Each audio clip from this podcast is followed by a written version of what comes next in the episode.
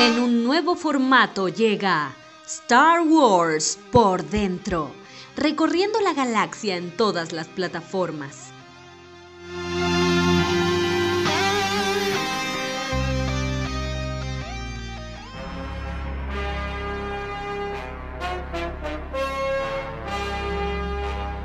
Hola a todos, hola a todas. Esto es Star Wars por dentro, temporada 3, episodio 2. Aunque hoy más que nada vamos a hablar de episodio 1, pero no del episodio 1 de Star Wars por dentro, sino del episodio 1, la amenaza fantasma, eh, por sus jóvenes 20 años. Pero antes de arrancar con el programa propiamente dicho, vamos a presentar a quienes están hoy aquí, que somos muy pocos, pero en realidad eh, a oídos de los oyentes vamos a ser muchos más, porque hemos armado una especie de Frankenstein de programas grabados eh, y de segmentos grabados que se van a ir uniendo para hacer eh, esta ya tradicional, este tradicional segmento radial llamado Star Wars por dentro, aquí por Radio La Otra. Mi nombre es Malena Baños Posati y me acompaña en este momento, porque después tenemos por diferido a otros integrantes del equipo, me acompaña Leo Rubio. Buenas noches. ¿Qué tal, Male? ¿Cómo estás? ¿Cómo estás? Bien, bien. Yo Nos- sigo diciendo buenas noches, pero no sabemos cuándo esto verá la luz. Claro, aparte de la gente que lo escucha, por ahí Lo puede escuchar en cualquier día a la momento. mañana, eh, Pero en algún momento. vamos a mantener la mística de que este es un programa eh, nocturno. Obvio. Como, bueno, los otros que no que solamente van a estar en voz, pero están en- acá en forma Claro, espectral, como claro. Obi-Wan y... Vamos a tener a varios integrantes del equipo en forma de fantasma de la fuerza que han dejado su aporte eh, a modo de columna. Ellos son Lucas Barraco, que vuelve, regresa para vengarse y para reclamar lo que es suyo, eh, con su columna, pero ya no la columna musical, sino una nueva columna Epa. que va a hablar sobre relatos, relatos Ah. cortos del universo expandido de. Star Wars, que es algo Lucas bastante poco Lucas contraataca, tal cual. Es algo bastante poco transitado, si se quiere. Hay muchos fanáticos del universo expandido, de Canon sí. y de Legends, pero poco se habla o pocos coleccionistas hay de lo que son eh, relatos breves. Así que él nos va a estar guiando eh, por algunos relatos interesantes para leer, eh, para leer antes de ir a dormir. Sería Claro. un poco la. sí. seguimos hablando de un programa nocturno. Te lees una historia cortita que te va a recomendar Lucas y te, te vas a dormir. Feliz. Muy como bien. tiene que ser. También tenemos a Florencia Rodríguez Vida, nuestra productora devenida en columnista, que también va a tener su espacio en lo que hemos dado en llamar la guía del mochilero intergaláctico, a modo de homenaje barra robo, Me pero con una ¿no? pequeña, con un pequeño cambio en, la, en, en las expresiones, digamos, y en la traducción. Un poco en honor a Douglas Adams, pero lo que va a hacer ella es llevarnos en cada uno de nuestros próximos programas a diferentes planetas del universo de Star Wars. Nos va a contar un poco sobre cómo es el planeta dentro de la ficción y también sobre dónde fue filmado. Esto va a ser como una especie de, de guía turística intergaláctica bastante interesante y hoy vamos a empezar con Hoy arranca. Achto. Sí. ¿Con qué arranca? Es el planeta en el que está Luke Skywalker en episodio 8. Apa. Esa especie de isla Sí, sí, sí. Donde, recóndita. donde dejó tirado el ex-Win en el agua. Claro, y donde tira el sable. Le gusta Todo, tirar le gusta cosas. tirar las deja, de- le gusta tirarlas gusta- ahí los ba- por barrancos a, Mal manejo de la ira, claramente. Exacto. También lo saludamos a Diego Cufaro en la operación técnica. Buenas. Eh, después agréguenme los droides Hay que agregar los droides. Hay que agregar los droides. Eh, Diego estuvo, obviamente, en la grabación de las columnas de- del otro día. Eh, de los chicos y también participó un poco en los debates que se fueron generando y uno de los debates lo tenemos ahora porque tenemos estos primeros minutos dedicados a eh, todas las discusiones que se dan en el fandom que como son, siempre. que son muchas un montón. una de ellas es que se anunció que los guionistas o los creadores, por así decirlo, de Game of Thrones, o sea, de la serie basada en las novelas de George R.R. Martin, van a ser los encargados de la próxima, no sabemos si las próximas, película sea- barra películas de Star Wars. O sea, Game of Thrones, esa serie que generó tanta polémica con ese final tan criticado. Exactamente, hay que esperar hasta 2022 para ver la creación en clave Star Wars de estos dos muchachos. Ay, pero yo vi- leí un par de Vamos rumores fuertes ¿De qué?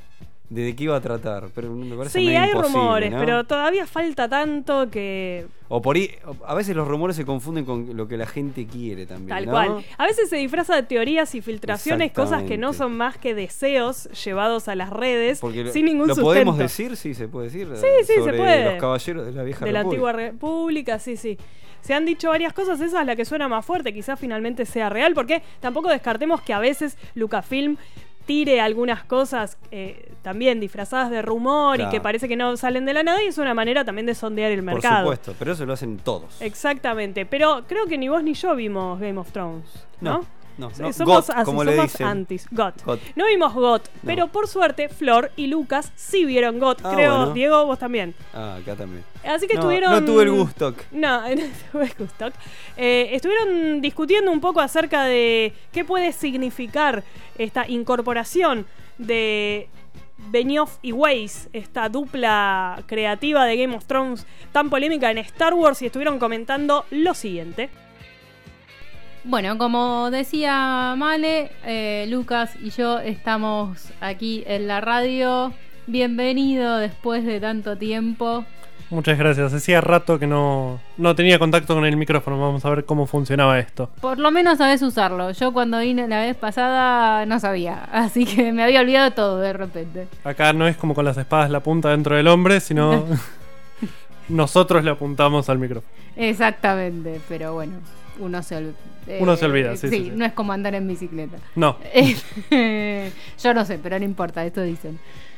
Bueno, em, justamente como comentaba Vale hace un rato, eh, aquí estamos los únicos nerdos de Game of Thrones. En realidad somos tres porque también está Diego, que puede incorporarse a la charla en el momento en que guste. Estoy por aquí, ¿eh? Estoy por- Perfecto.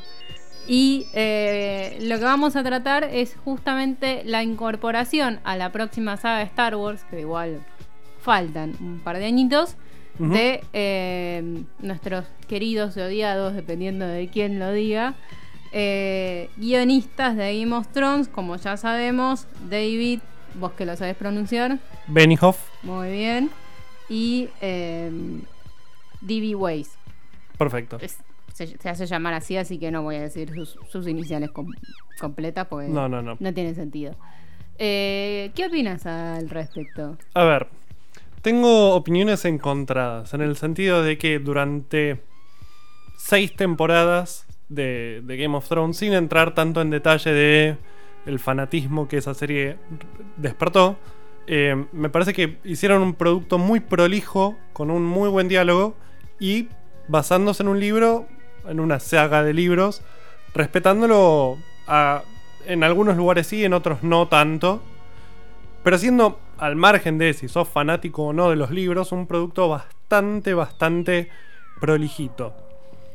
Dicho esto, también tienen cosas que son cuestionables a mi entender, eh, como ser el recurso desmedido de, por ahí, mostrar muchísima sangre o de apelar a las escenas de sexo para llenar espacio y generar sensa- sensacionalismo.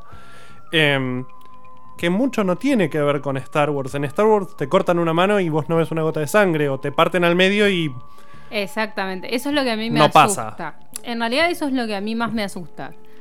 Que yo entiendo que el fandom se haya, el fandom de Star Wars, se haya quejado en su momento por la, el nivel de comicidad, si se quiere, y de chistes y de bla bla bla que tenía mi querido Ryan, porque yo lo adoro.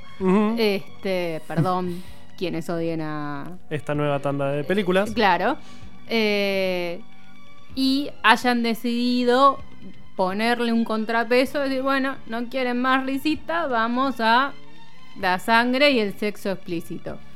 O sea, me parece como ir de una propuesta A ver, a otra completamente opuesta. No sé si eso va a pasar en Star Wars. tampoco nos vamos a rasgar las vestiduras. Disney ha matado personajes a diestra y siniestra desde Simba a- a- por todos lados. O sea, Dumbo arranca y te matan a la madre o algo por el estilo. En Bambi te matan a la madre desde el segundo Bambi, cero. Dumbo no. Dumbo no, perdón, cruzo las películas. La- las pelis de Disney son las más trágicas de la historia de las cual. películas. Sí, pero es trágicas a nivel emotivo. Es verdad. es Eh, o sea, te hacen llorar, pero no es algo que te quieras tapar los ojos cuando lo ves. En Game of Thrones muchas Sí. veces te pasaba eso. Igual no creo que Disney se anime a permitir ese nivel de. No, yo no creo que. Sí, yo creo que en ese sentido los va a regular bastante. Claro. El tema es que lo mismo uno pensaba de la saga, porque Martin estuvo como showrunner y fue el autor, y en la saga, si bien hay escenas de violencia explícita, no es tan sensacionalista como en el caso de la serie, y de hecho hay escenas de violaciones que directamente en el libro no existen, nunca estuvieron. Tal cual. Y vos decís, esto es absolutamente innecesario. Entonces, hasta ahí no sé en qué punto les van a dar la libertad para hacer o no lo que quieran. A nivel dirección de fotografía o Es como cuentan una historia, me parece maravilloso. Como el director de arte me, me parece maravilloso. El tema es en qué guionistas se apoyen para hacer lo que vayan a hacer es con que ellos con están saga. contratados como guionistas. Ese es el problema. Bueno, entonces en qué libro se apoyen. Claro. Ese, para mí ese es el problema, que no son guionistas. Tal cual. Eh, pr- propuestas artísticas, sí, Sí. visualmente como productor audiovisual Sí, es genial. bot, sí. Eh, es- pero me parece que a nivel guion y adaptación del guion del libro hubo un montón de cosas en las Sí, que la pifiaron. Quizás hacen agua por, por mucho lado. En Exactamente. ese sentido. Yo quiero ser optimista en el hecho de que Disney ya viene con Star Wars, ya viene ahí como, no sé, du- dudando en qué, qué- qué publicar y qué no en cuanto a las películas, entonces quiero ser optimista en que no les va a dejar mucho margen de error. O sea, Sí. Como que van a testear todo. Y todo aparte tenemos a los antecedentes de Solo, en donde cambiaron 20 veces, por ejemplo, de staff y demás, con lo cual calculo que los tipos van a tener como también cierto autolímite en decir, ojo que Claro. tranquilamente nos pueden echar a la primera de cambio que no También, les gusta. también ver qué pasa con, con episodio 9, ¿no? Eso, eso va a ser un, eso va a ser un antes y un después. Exactamente, sí, yo no creo que se jueguen igual demasiado porque ya venían con una línea, con una propuesta, digamos, este, Con episodio 9 decís. claro. Sí, no va a ser todo fanservice y va a pasar todo lo que la gente quiere que pase, me imagino. Que Eh. eso, eso un poco me la baja porque a mí me gustaba esto de que de, de cosas nuevas y, y que destruyan, La que de deconstruyan el universo, claro. Bueno, a mí algo, sí, nada que ver, a mí algo me pasó algo similar con Avengers, pero Claro. este es como mataste a medio universo, bancatela. Claro. Este, en ese sentido te banco, pero no sé si vos querés decir algo al respecto, te veo con cara de Por cierto, spoiler de Avengers. spoiler, bueno, no. Y no ya- igual spoiler. ya pasamos la veda de- spoiler, sí, Sí, sí, pasamos sí, la veda de spoiler y tampoco es tan grave. Este, ponele. Este, pero, pero sí, la verdad que es un tema picante. De hecho, ayer se abrió una petición en varias cadenas conocidas de. eh, Change.org y demás. Exactamente. Para justamente que estos señores lo dirijan las nuevas sagas de Star Wars. Pero tampoco creo que les den mucha pelota. Qué fandom porque- hincha pelotas que es el de Star Wars, eh. Bueno. Para todos los fandoms. Todos los general. fandom. Todos el de- los Pero con el, con el querido respeto que me merece el fandom del que formo parte, ¿no? Claro. Pero podemos dejar de ser un poco tan densos. Y había gente que estaba festejando y estaban cambiando a Ryan Johnson por estos dos tipos. Y digo, aguantá, macho, porque no sabés qué van a hacer. Entonces, yo entiendo que no te guste una propuesta, como siempre, Ujú. puede pasar. Ahora, no sé si festejar la otra tampoco. Tal cual. Este, espera un cachito. Hay que tener en claro que pongan a quien pongan, el fandom se va a Eh, sí, eso, se va- claro, Eso sí, por no, supuesto. igual Claro. hubo mucha más gente en la movida que festejó la partida de y el regreso de Sí. eh, o la incorporación de en realidad. Hubo marchas y contramarchas. No, no, no. Hubo abiertamente un fandom contento con la propuesta que se había dado. Con lo Sí. cual, en ese sentido, digo, están festejando algo que capaz lo vas a ver y después vas a putear y te vas a tener que comer todas las puteadas que le hiciste al otro. A ver, yo creo que muchas de estas puteadas que están recibiendo los futuros directores de la saga, Sí. hace un año atrás, antes de verse la, la Absolutamente de octava temporada de, de Game of Thrones, no las hubieran recibido, porque era el Barça que tenía todo el mundo. Claro. Exactamente. Y ahora no es más ese Barça, se le fue Sí. medio equipo. Porque de hecho hay peticiones para que la hagan de nuevo. Y no voy a hacer analogías de fútbol porque me Sí, cago claro. siempre. ¿no? Pero es así, es así. Es así, es así. Eh, está muy bien. Yo hoy también decía, no quiero hacer analogía ni de fútbol ni de autos y qué sé yo, pero bueno. Uno Me pongo en ridículo haciendo. solo. Pero bueno, vamos a ver qué pasa, qué pasa con episodio 9 y qué va a pasar recién en el 2024. Falta un si no montón, falta un montón. Falta mucho, capaz a estos muchachos les dan un par de latigazos. y Hasta capaz ni lo hacen. o sea, Claro. imagínate que episodio 9, ojalá que no, pero imagínate que episodio 9 sale mal y, y se no las hacen. Claro, y no se- Exactamente. Ajá. Sí, por eso digo, hubo un montón de cosas, proyectos. Rogue One no fue nada de lo que se mostró en el tráiler ni de lo Y que se planificó y fue increíble. Este, Eh, pueden pasar mil cosas, Sí, pero bueno, veremos qué sucede a futuro. veremos.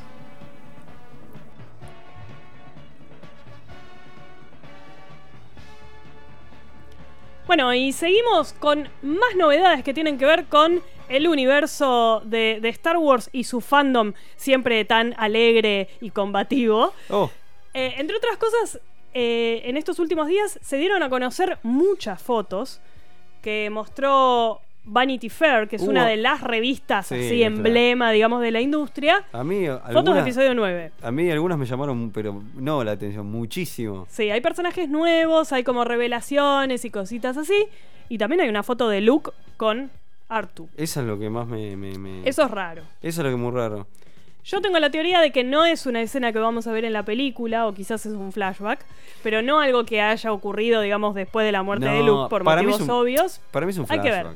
Puede ser un flashback, puede ser simplemente una foto promocional que nada tenga que ver con el contenido de la película y que aprovechando que estaba Mark Hamill eh, vestido para la Pero ocasión, sacaron la foto. Sería una vergüenza. Y sería un Porque poquito falsa publicidad. Es para romper todo. Bueno, pero a veces pasa que la falsa publicidad se, se convierte también en un poco lo que le da de comer a, a los foros. Bueno, ya casi no hay foros.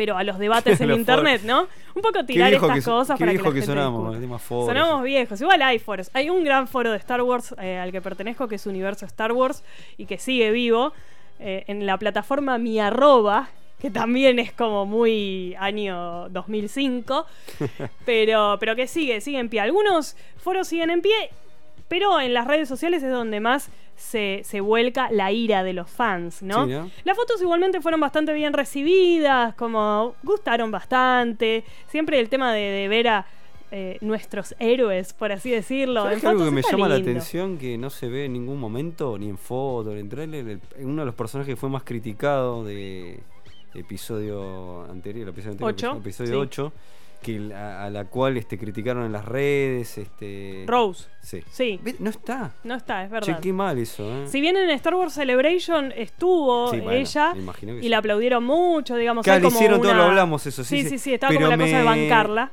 Claro, fue como a bancarla, pero me llamó la atención que ni en desde la foto promoción no, no. está. De hecho, bueno, ves personajes está. nuevos y no la ves a ella, parece como que la hubieran corrido por... no, o sea, no, sé, creo que pase eso, pero pero nada, eso me es un detalle que me llamó la atención. Hay bastantes fotos de, de, bueno, de los nuevos planetas que permiten especular un poquito, pero es simplemente algo como para agitar un poco el avispero y ya está. Como tiene que ser, claro. Este, pero están lindas y todo lo demás. Lo que sí nos eh, puso bastante, nos voló bastante la cabeza son las imágenes de Galaxy's Edge, este parque temático en el Ah, parque de. Disney, de Disneylandia por, por ahora, pero entiendo que también va a estar en Disney World. ¿Disneylandia no es una revista? No, Disneylandia, el primer, o Disneyland, el primer parque, el parque original de Disney en California. Allá se abrió en los últimos días eh, las puertas del parque temático y estuvieron Harrison Ford, Billy D. Williams, George Lucas, eh, Bob Iger, que es bueno, el CEO de Disney. Los llevaron a todos. Lo llevaron a todos. eh, son geniales las fotos porque nunca sonríen. O sea, es. Sabemos que George Lucas no sonríe nunca. Pero, pero, Pero bueno, Harrison. Ford tampoco sonríe y cuando sonríe le queda la boca medio así inclinada. Pero bueno, Billy D. Williams tampoco sonríe demasiado. Eso que sí lo hemos y visto Hamill no sonríe, eso es lo que no Le entiendo. hemos visto sonreír más a Billy Williams. Sí. Y Pero Hamill- en las Hamill fotos es- todos con cara de Hamill culo. está con un periodo de cara de, de- de- de trasero últimamente. Sí, ¿no? Desde que, como que, desde que se enojó y tuvo esa gran discusión con el personaje. Y Mar- Es como que ahora está con cara de. Es como de- el Papa que depende con quién se saque la foto, Sí. Pone cara de culo, Sí, sonríe. sí, sí, parece que no sé si estaba construyendo algo no queriendo sé. hacer algo o realmente estaba como le agarró la vejez y está chinchudo. No sé, no sé, No pero sabemos. igual fue lindo verlos a todos juntos de nuevo. Hay muchas fotos comparativas muy lindas, pero sí, fue raro. Sí. Fueron fotos Yo creo que raras. te lo cruzás a Marjami y te cagas de risa, pero, obvio, pero por ahí en olvídate. foto. No, igual en el escenario, en la presentación en sí estuvo mucho más simpático. Pero en lo que son fotos, estaba como más serio. Serio. Y porque, a ver, si vos estás con toda gente que está seria, no te vas a, vas a sonreír porque, raro. porque desentonás con el resto. Entonces, para acompañar la cara de culex de todo el Claro. mundo, entonces, tin, cara de. Lo que sí es impresionante es el parque. Mostraron Sí. imágenes de cámaras recorriéndolo y Era es como una un cosa dron, que parecía una especie de dron. No, no, no creo que haya sido un dron, pero parecía Sí, un sí, hay unos videos oficiales bastante eh, No profesionales, falta, digamos, no hace falta que vayamos ya. ¿Para qué? Si ya lo No, podemos claro, ver. nadie quiere ir No total. es lo mismo. Con el el- dólar a 50 nadie Es lo quiere mismo, verlo así, no, ya está. Sí, es igual, ¿no? Ojalá.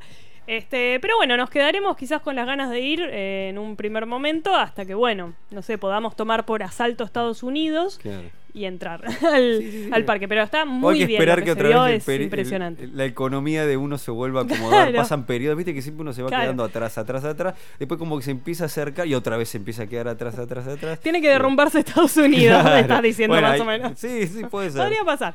Mira, Si el imperio cayó, eh, ¿no? Decía ¿Cuál? escape y, el, y también el Star imperio Wars. Star Wars, claro, estamos En hablando, Star Wars ¿no? también el imperio cae y después vuelve. Pero bueno, no Sí, importa. sí, sí, sí. Eh, quizás algún día podamos ir. Por lo pronto nos conformamos con esos hermosos videos. Cosas que antes eran imposibles. Por ahí. Ahora por lo menos lo podemos ver. Claro, Y- tal le sacamos cual. un poquito las ganas, mínimas, pero bueno. En fin, pero bueno. Se ve lindo, ¿eh? Si no podemos ir ahora al parque temático, al menos les propongo irnos a 1999.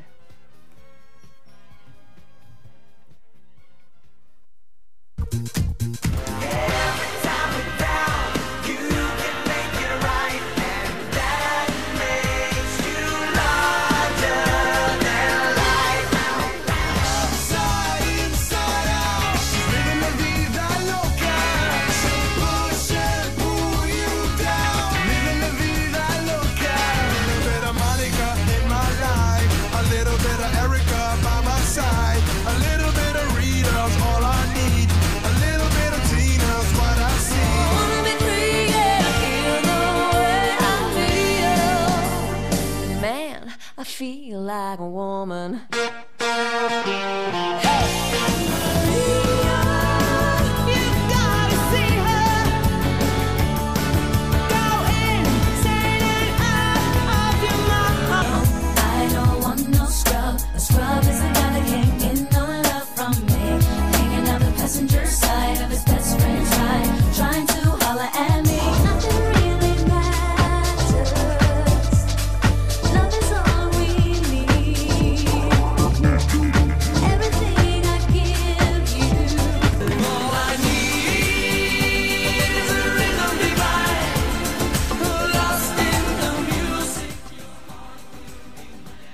Bueno, año hermoso Ay. musicalmente, Me 1999. dolió ¿eh? mucho el, el último. Tremendo. El último último, me- es. Me dolió. Dije, después de Enrique Iglesias entramos. Porque es así, te da la, el pase como para el que- horror de 1999. Qué viaje que me hizo est- estos temas que sonaban, porque Sí, hay sí. muchos, me acordaba que algunos los odiaba, otros me acordaba que los bailaba y así.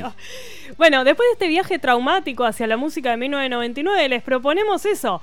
Pensar qué estaba ocurriendo en 1999 cuando sucedió algo importantísimo en el fandom de Star Wars, que es que después de 16 años Wow. de sequía absoluta de películas y de todo en general, llegó episodio 1.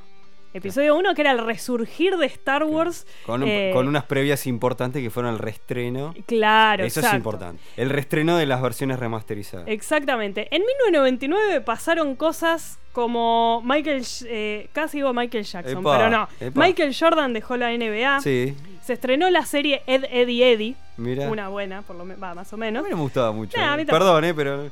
Eh, fue elegido presidente Hugo Chávez.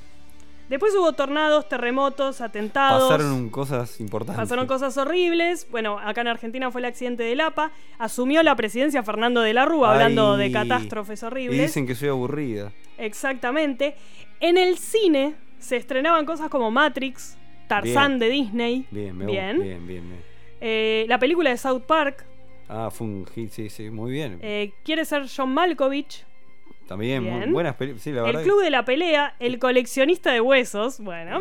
eh, Toy Story 2. Gran Bien. película. Sí, sí, sí. Fantasía 2000. Esa fue medio olvidada, pero. Esa fue medio estuvo- olvidada, pero estuvo bien. O sea, hasta las que nombraste de ahora son todas muy buenas. Muy buenas. Y en ese contexto, Annie. El pequeño niño que se convertiría en Anakin Skywalker. Eh, Se volvía a poner en las grandes salas este, Star Wars, exactamente. Como decíamos, eh, va, no sé si hay algún acontecimiento de 1999 que quieras mencionar. Me me vas a hacer decir ese, Sí. el de que, que se descubrió que en los huesos de la gorila Marilyn, el chimpancé Marilyn, eh, se pudo descubrir el, el virus de- del SIDA. Del VIH, claro. VIH. Y ahí se descubrió que provenía de los monos. Exactamente. O Y- sea, eh, fue un año como al borde del fin del milenio, del fin de Y, siglo. y para que te- la con conclusión, la conclusión que mu- personas consumían la carne de mono y por eso se contagiaron del virus. Sí, sí, sí. Yo pensé otras cosas terribles, menos mal que era porque la consumían mediante carne, no sigo más. Wikipedia nos ha ayudado Sí, sí, a sí, no, desasnarnos. Ese, ese tipo de cosas. Ese tipo de cosas pasaban en 1999, además de que se preparaba el efecto I2K, ¿te acordás que era ese efecto por el cual las computadoras iban a volver a 1980 Pero era- por un error, Era, un ca- bug? era caos, ¿eh? Era muerte y destrucción. Era Todos todo, vamos a morir. Revistas por todos lados en los medios. Ese era el maravilloso clima en el último año, digamos, del 1900. Y pensemos que desde 1985 un poco la fiebre por Star Wars se había ido apagando y parecía que no quedaba nada del furor que había sido la por- saga. por culpas de- de- del divorcio de George Lucas. Claro, ya lo dijimos, pero ¿lo cual, podemos sí. decir otra vez? Por- fue por No culpa- superaba el divorcio con Marcia Lucas. Exactamente. Por culpa de eso, Lucas se, se, se achanchó. Exacto. Y lo que Como en películas, ¿no? Porque, bueno, Sí. juegos y todo el resto. Bueno, justamente porque lo que sostenía la franquicia era el universo expandido, más que nada, porque a principios de los 90, cuando sale a la venta eh, la novela, la primera novela de Heir to the Empire, eh, que era una- la trilogía de Timothy Zahn, empieza a generar un éxito inesperado Sí. de ventas. Epa, Entonces dijeron, eso ¿no? les, claro, les enciende la lamparita de que algo estaba pasando y que había como un germen del fanatismo por Star Wars que había permanecido dormido muchos años, pero que seguía latente y que podía haber un Y eso éxito ahí. continuó con Shadow of Empire, ¿no? Exactamente. Correcto. Eso Y- fue el resurgir también del universo y- expandido. Y Imperio Oscuro, ¿o no? Más tarde, Más sí, tarde. creo que 1994. Bueno, no me acuerdo el año exacto, pero sí, fue como el resurgir de- del universo De expandido. Paralelamente, en 1991, Hasbro había comprado Kenner. Por lo tanto, había comprado la licencia de Star Wars. Una licencia que también estaba medio planchada, la de los juguetes. Eh, eso lo pueden ver bastante en el primer episodio de Toys That Made Us. Buenísimo. Ese excelente documental sobre juguetes que está disponible en Netflix. Gran serie y Sí. el de Star Wars El de Star Wars es excelente y cuenta justamente esta historia de Kenner y la licencia. Hasbro la compra y automáticamente empieza a pensar de qué manera hacer que la rueda vuelva a girar, Hay ¿no? que volver a. Hay que agitar, decía. Claro. Y la gran pregunta era, ¿qué estaba pasando? Que Star Wars seguía vivo después de tantos años sin absolutamente nada. Y lo que había ocurrido es que había habido un cambio generacional, un- una nueva generación de fans que se habían criado con las películas en VHS de consumo hogareño, pero no las habían visto en el cine. Y en, tele- en televisión. en, en televisión, Yo bueno, en, todas las de- reposiciones, De, digamos. de chico me cansé de ver en canales de aire que te pasaban las. Star Wars, este, no sé, Canal 11 o un montón de Claro. canales. Y después cable, obviamente. Claro, había muchísimos niños que se habían criado con Star Wars, Hola. más allá de no haberla visto nunca en el cine, como claro, vos. claro, claro. Claro, y también con los juguetes de Kenner, porque también era algo que seguía muy, muy metido en la cultura No, popular. claro, es que Star Wars fue el, el padre del, del coleccionismo de juguetes de una manera en masa y. y la que- puerta de entrada. Y que inauguró este mercado fueron ellos. O Sí, sea, es sí, Star sí. Wars. En muchísimas cosas y principalmente en juguetes. Tal cual. Bueno, y el 4 de octubre de 1999, la revista Variety, otra revista que siempre estuvo muy de la mano de la industria y mostrando, digamos, dando las primicias de Sí, Hollywood. sí. Hoy, hoy te dice quién es el nuevo, quién va a ser el nuevo Batman. Exactamente. eh, En Desde ese hace momento- mucho tiempo lo hacía. Y en ese momento lo que anunciaron era que Lucas estaba trabajando en nuevas películas, en aquellas precuelas que había dicho hacía mucho ahí, tiempo que, a los que fans pensaba. Se, no, se prendieron fuego. Se prendieron fuego. Y esto era poquito antes del estreno de Jurassic Park. O sea, como que, que la onda del género Eso fantástico lo- estaba eso- moviéndose exacto, mucho. Eso lo, lo hablamos cuando hablamos de episodio 1, pero que a. Lucas lo terminó de convencer cuando vio lo que se podía Cómo hacer. había quedado Jurassic Park. Eh, Ah, entonces puedo. Este, la- bueno, James Cameron dijo lo mismo con Avatar, eh, que Sí. se convenció para poder hacer Avatar cuando este, con la evolución de la tecnología. Exactamente. Em, entonces, bueno, a comienzos de los 90. Perdón la comparación, empieza- ¿no? Por bueno, pero es más o menos así. Lucasfilm ya estaba en charlas con Fox como para revivir todo. Y como vos bien decías, en el 97 sale la Special Edition, es decir, la remasterización y los cambios polémicos o no, pero Ahí donde, la- el reestreno de las películas ahí donde todos vimos las películas en cine, o sea, la, generación que no había visto. Eh, la película, o sea, Una Nueva Esperanza, cuando fue reestrenada en cines, se convirtió en la película más taquillera de la historia. O sea, se superó a sí misma en algún Un punto. Es una. Claro. Y Tremendo. solo, y estuvo en el puesto número uno durante tres semanas hasta que fue. eh, hasta que, digamos, ese puesto le fue arrebatado por el Imperio Contraataca que se estrenó unas semanas después. Claro, porque era con diferencias de, recordame, de semanas. Creo ¿no? que eran una por mes o algo por el Algo estilo, así, me sí, parece. Sí, sí, sí.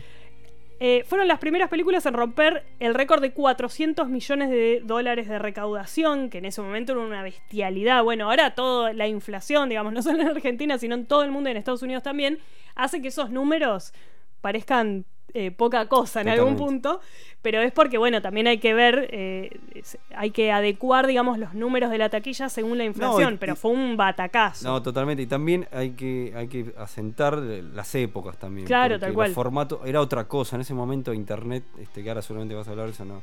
Estaba recién. claro, ni hablar. No era lo mismo. Claro, en, en el 96 eh, Lucas vuelve a hacer un acuerdo comercial que sería muy positivo, eh, que es con Pepsi. Pepsi Me fue acuerdo. como la marca que acompañó el resurgir de Star Wars en los 90. Obviamente me acuerdo de las latas. Claro, lanzaron una colección que eran 24 latas de, de Star Wars, digamos, coleccionables. Y fue como así un. Y, y se vendieron millones y millones alrededor del mundo. Y en parte también eso hizo que a Pepsi le hubiera servido este contrato que le costó nada menos que 2 billones de dólares. Así que ya hablamos de gente que gasta fuerte, Sí, digamos, sí, ¿no? sí. Este, pero bueno, Y era Star Wars. Claro. En el 95 lo contratan al director de casting Robin Garland y en el 97 empiezan a anunciar a Liam Neeson, Iwan McGregor. Claro, una fiesta. O sea, empiezan los anuncios fuertes de, bueno, Natalie Portman, Samuel L. Jackson. Y el último al que anuncian es a Jake Lloyd, que había sido elegido entre 3.000 niños, creo, para hacer de Anakin Skywalker con 8 años. Eso se ve muy, muy bien en el documental de episodio 1 de Es Beginning. ¿no? Que es Eh, el- que es el que venía en el DVD. Claro, y eso también lo hablamos cuando hablamos Sí. de episodio 1. Del Star Wars que no fue. Este, se ve ahí mucho del casting con los niños y que realmente Jake Lloyd era muy bueno. Eh, al menos en, en el Eh, casting daba muy bien, muy bien. Eh, entonces, bueno, ahí se seguía como la lógica de balancear conocidos y desconocidos, ¿no? Eh, actores que ya venían siendo veteranos o, o que ya tenían un nivel de conocimiento medianamente alto, o actores jóvenes que prometían como Natalie Portman, y actores desconocidos que, que digamos, se lanzaban a la fama con Star Wars. Totalmente. Con éxitos, bueno, después, Después, de- después- discutibles, después, ¿no? Después hablaremos de eso. Claro, y después empezaron los anuncios que tenían que ver con el título, eh, La amenaza fantasma, se anunció en septiembre del 98 y la Que- gente lo odió. Que el título iba a ser Sí. otro. Sí, Eh, primero se anunciaba, ot- eh, se rumoreaban otros títulos de- y no gustó. De Beginning, no, perdón, es mi pronunciación, pero ese era el Sí. que era más Y que Lucas medio como que hasta último momento. Era como un título medio de, de trabajo. muy planchado Sí. también. ¿eh? La amenaza fantasma Igual a mí no me gusta gustó y, gusta generó todo un backlash, digamos, una reacción muy negativa por parte de los fans. el Si esto les suena es porque, bueno, siempre pasó. Este, pero sí, hubo como una reacción muy negativa ante ese nombre porque decían que básicamente no se parecía al estilo de títulos que tenían las películas anteriores de Star Wars y bueno, no gustó nada. Pero, pero bueno, y también esto, cuando decíamos eh, lo del tema de Internet. Internet estaba, al menos, bueno, acá en, en Argentina, comenzando a llegar a los hogares. Las páginas de 1999 no eran lo que son ahora, eran otro tipo de No, por páginas. supuesto. Hasta donde sé, YouTube no existía, no me acuerdo en qué año empezó YouTube, no, no, pero no nada. estaba O sea, vos para ver el, que para ver el tráiler, que después se lo subieron a la página. a la web oficial, sí. oficial. Exactamente. Claro, pero otra manera de verlo era pagar una entrada para ver una película de la época y quedarte solo para ver el tráiler. Y eso lo hizo mucha Mucha gente. Eh, Al menos en Estados Unidos. Se mucha pasó gente. en eh, películas como. eh, ¿Conoces a Joe Black? Sí, esa fue como la película que todo el mundo iba a- le compraba una entrada, digamos, para ver el Muchos tráiler. se pensaron que iba a ser en la película de X-Files. Ahí te Claro, toca- en Fight the Future. Pero no, No una era. desilusión importante que no la, no la pusieron ahí. También se rumoreó mucho Titanic, pero Ah, tampoco estuvo tampoco. ahí. Y finalmente fue en Conoces a Joe Black. Otros la vieron durante la función de Bichos, durante el estreno de Bichos. eh, aparecía el tráiler antes. Este, y generó como una reacción instantánea porque había eh, sable láser de doble hoja, nuevos droides, nuevas naves, No, nuevos combates, los- cosas los- así. Los títulos que iba diciendo, Claro. cada generación tiene un comi- Un héroe, Un sí. héroe, todo, te iban tirando todo eso. Este, yo lo volví a ver para, para acordarme lo que fue ese momento. cuando Yo creo que lo vi en un noticiero. lo- lo- lo También, eso era muy habitual. También creo que en eh, USA. vale, eh, no, bueno, ¿cómo es? Bueno, no, Buenos Días América es Video Match. Bueno, el de, el de Estados Unidos, USA Today, o no sé, alguno Sí, de esos. sí, sí. eh, también todo el tiempo lo eh, anunciaban y qué sé yo. Que entonces la gente. de aire que lo pasaron. Sí, sí, sí, sí. sí. No sé Claro, si- era la manera, digamos, en ese momento de acceder a, a las Y fue un noticias. flash, viste. Uy, viste. Porque era hasta ahora no era nada, hasta que, bueno, sí, era, pero no, no, no, no veía ninguna imagen, o sea, Claro. movimiento.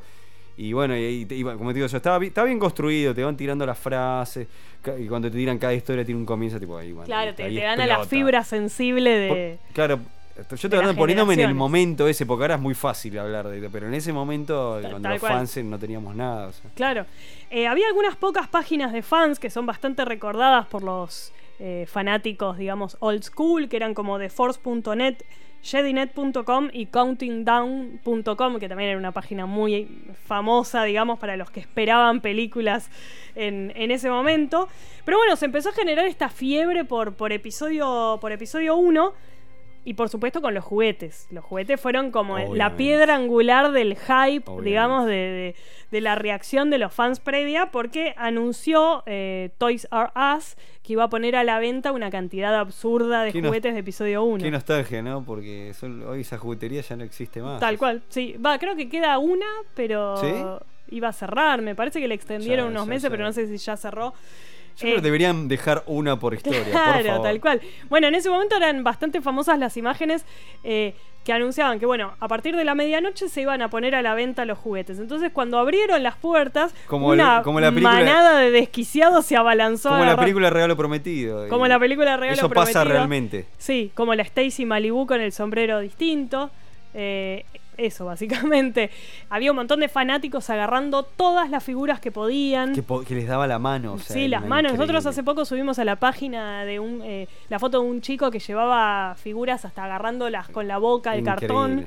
Qué Este, chascazo, sí, ¿no? era. Claro, el Eh, tema era. Hay una anécdota acá nacional que es muy divertida, que es este con el tema de Camelot. ¿Recuerdan esa A ver, conta. de- Sí, de- en Corrientes. que, Gerardo, Sí, el dueño. figura, tenía las figuras y, y las figuras se podían lanzar a la venta a determinada fecha. Sí. ¿Qué hizo Gerardo? Las empezó a vender antes. Qué grande. Argentina potencia. Pero ¿qué pasó con eso? Se enteraron los de- los de Fox y lo multaron de que tuvo un problema, un vos. problemón. O sea, no fue que pasó y se vendió y total en Argentina quién te va a ver, no. Sí, no, no, no. Estaban los abogados y por eso hasta las de últimas las corporaciones hasta están las ahí. últimas épocas de Camelot todavía seguías viendo que Gerardo tenía figuras de de episodio 1, y que claro, se había estoqueado a morir, digamos. Exactamente. Que además el problema fue ese, muchos se estoquearon a full y después, bueno, ahora vamos a llegar a eso.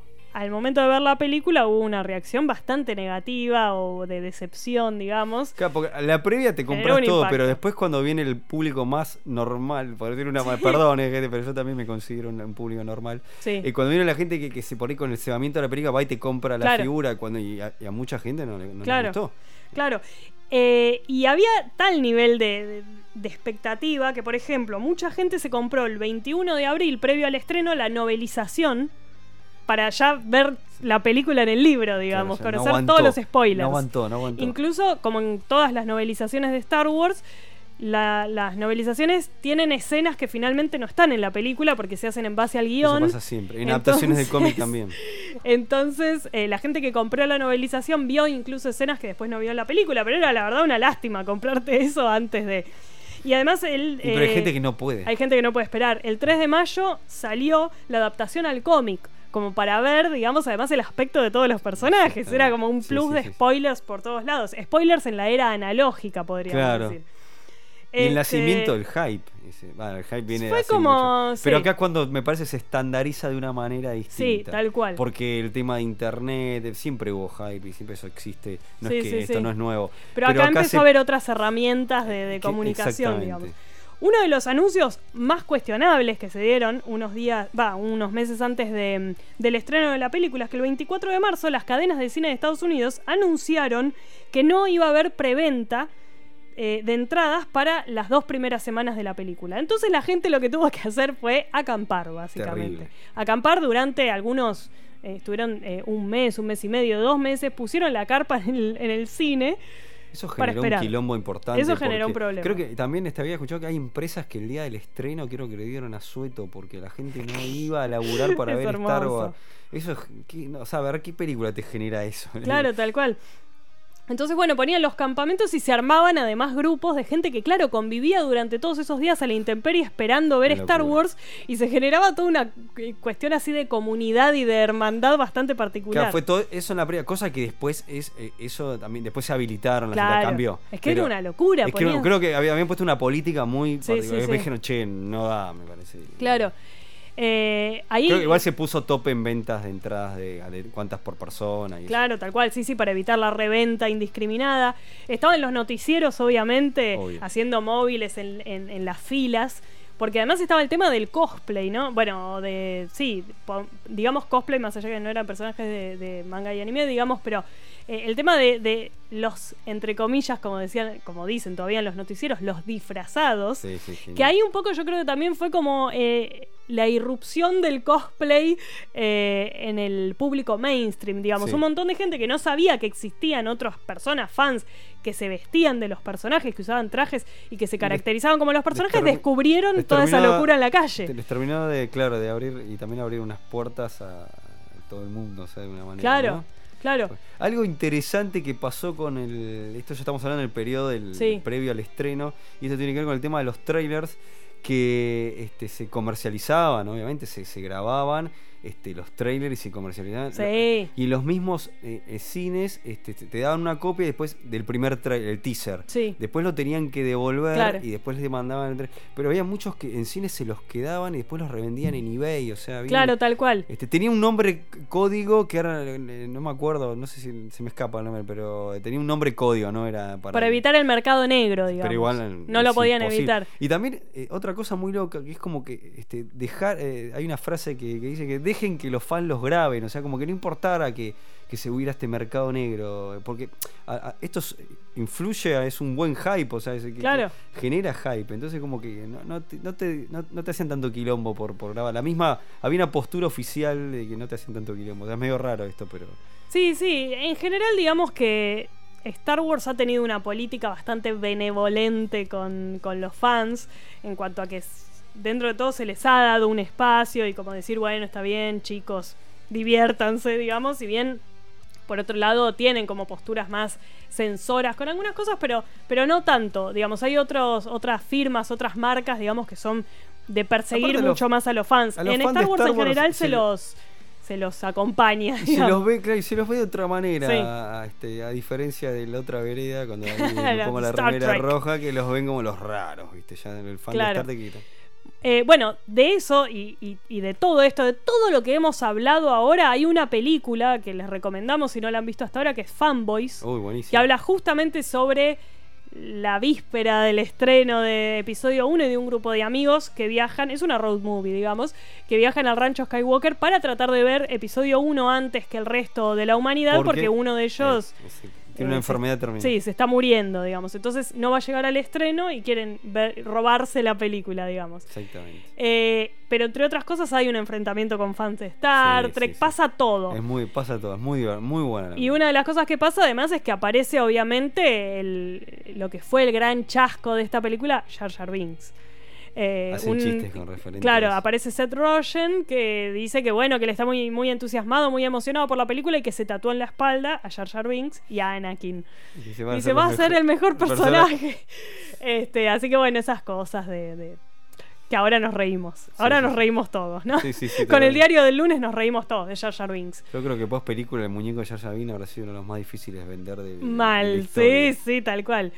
Eh, también otra película que les recomendamos, en realidad ya lo hemos hecho, creo que cuando hicimos el Star Wars que no fue de episodio 1 lo mencionamos, pero vale la pena decirlo de nuevo por si alguien no lo vio, hay un documental que se llama The People vs. George Sí. Lucas, que habla básicamente de este fenómeno de amor-odio hacia Sí. Lucas y tiene mucho Es que ver con, con episodio 1 y las precuelas y cómo los fans de golpe se volvieron en contra del creador. Sí, sí, sí, sí, totalmente.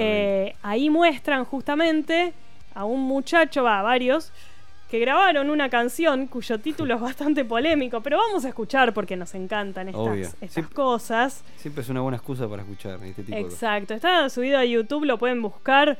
eh, lo grabó una banda que se llama Hot Waffles.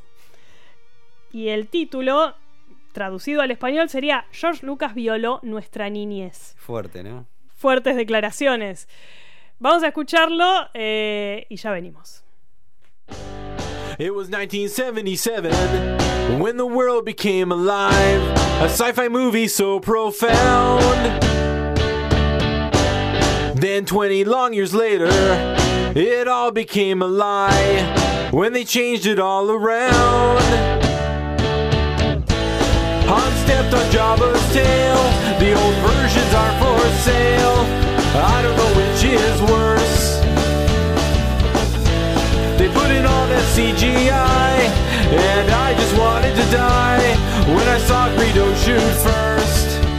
That's why we say George Lucas raped our childhood. George Lucas raped our childhood. George Lucas raped our childhood. George Lucas raped our childhood. George Lucas raped our childhood. George Lucas raped our childhood. More to the story of Leia, Han, and Luke. So they went back many years. They made the prequel movies. So excited I could puke. But then all that came were tears. Episode 1 just stinks. Remember Jar Jar Binks and how he stepped in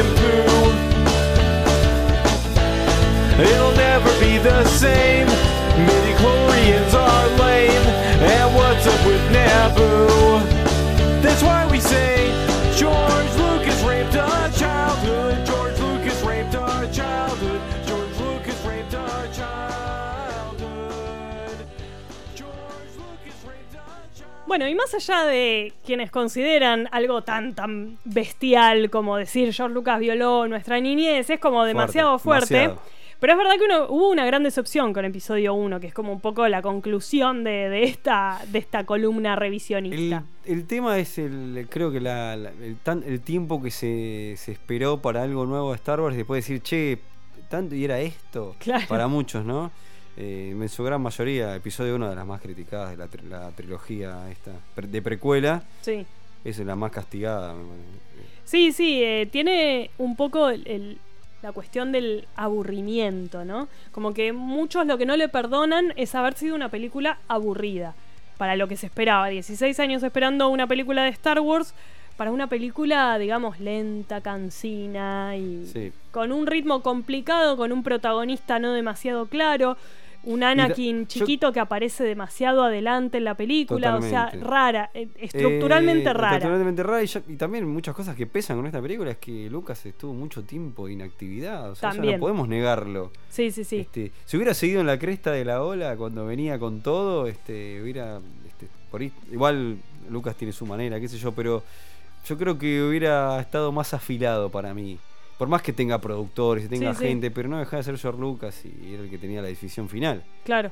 Sí, hubo algo en cuanto a la dirección eh, que fue muy criticado y sin embargo, bueno, Lucas después dirigió episodio 2, episodio Porque él 3. decía que iba a ser nada más, eh, o sea, lo rumor lo que se decía que iba a ser nada más que episodio 1. Claro. Y el resto iba a delegar a otros este, directores. eh, pero bueno, al final este no terminó haciéndolo todo él. Sí, sí, tal cual.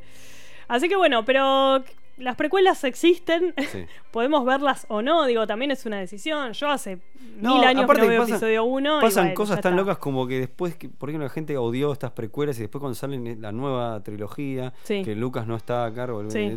Y, lo- y ahí Lo extrañan. Mu- Sí, sí, sí, la verdad que ahora bien, poniendo en contexto te dicen la, la- la vieja trilogía era muchísimo mejor y... Loco, no te gusta nada. al No, final. sabemos que los fans somos in- inconformistas y no, no va a haber nada que te venga bien, por no decir una palabra que quiero decir. sí, sí, sí, sí. Una machiruleada. Esto va, esto va a pasar siempre. Exacto, pero vale decir que si bien episodio 1 quizás no sea la más interesante de todas las películas de Star Wars, y estoy siendo bastante generosa, sí es muy interesante todo este fenómeno social que, del que hablábamos. Totalmente. Hay un libro que descubriste vos, que Sí, yo no conocía, pero me lo voy a comprar. Investigando sobre episodio 1, Sí. este, me, me llegó un link. ¿Lo vas a mencionar? Sí. Sí, el libro se llama Anticipation. Eh, The Real Life Story of eh, Star Wars Episodio 1. De Jonathan Bowen, lo pueden buscar así, está disponible para ser comprado en plataformas internacionales eh, de venta de libros. Les recomiendo Book Depository por si no la utilizan, es la más confiable y barata que existe. Eh, y es un libro que justamente habla de esto que comentamos, De básicamente. este de- fenómeno que es, que es fantástico. de la previa, la, la eterna previa al episodio 1. Eh, y bueno, un poco Sí, ta- tanto, el efecto final. Sí, sí, sí, el efecto final totalmente. ta- te da- es súper rico y entretenido y todo lo que pasó, la verdad que era para un libro y este tipo lo Tal vio cual. y lo hizo. Si quieren ver una muestra gratis y legal, y legal, dije, legal, en Google tienen unas 30 páginas para leer de- del libro de Jonathan Bowen, eh, así que se los recomendamos y si les gusta, es, eh, parece una lectura más que interesante. Es, un- es que es el fenómeno del, del hype este que estamos hablando. Exacto. Me parece fantástico. Y si vamos a hablar de lo peor, digamos, o, o de al menos lo, lo que el fandom considera lo peor de, de episodio 1, que fue Jar Jar Binks, los dejamos con un temita que básicamente agarra todos los diálogos de Jar Jar Binks Ay. en episodio 1 y, lo- y les pone música y no Qué sé, miedo. sobrevivan que Star Wars por dentro sigue.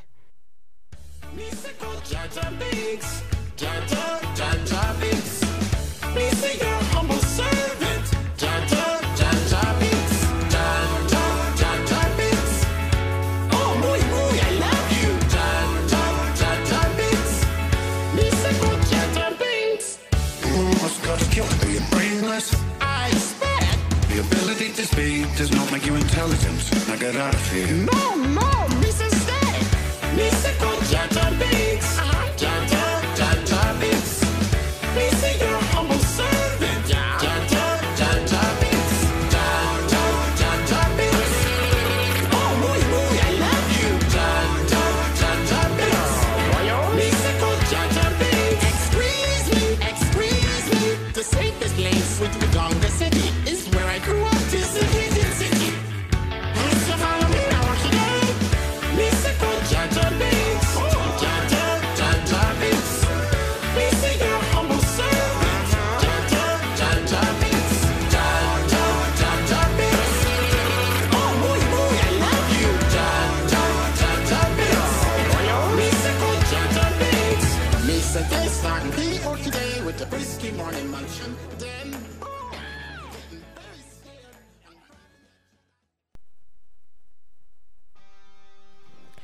Como les decíamos, estrenamos en el programa de hoy no una, sino dos columnas. La primera es la de Flor, Florencia Rodríguez Vida, que nos grabó el primer paseo por la guía del mochilero intergaláctico. ¿Perdido en el hiperespacio? No te preocupes. Star Wars por dentro tiene la guía para el mochilero intergaláctico.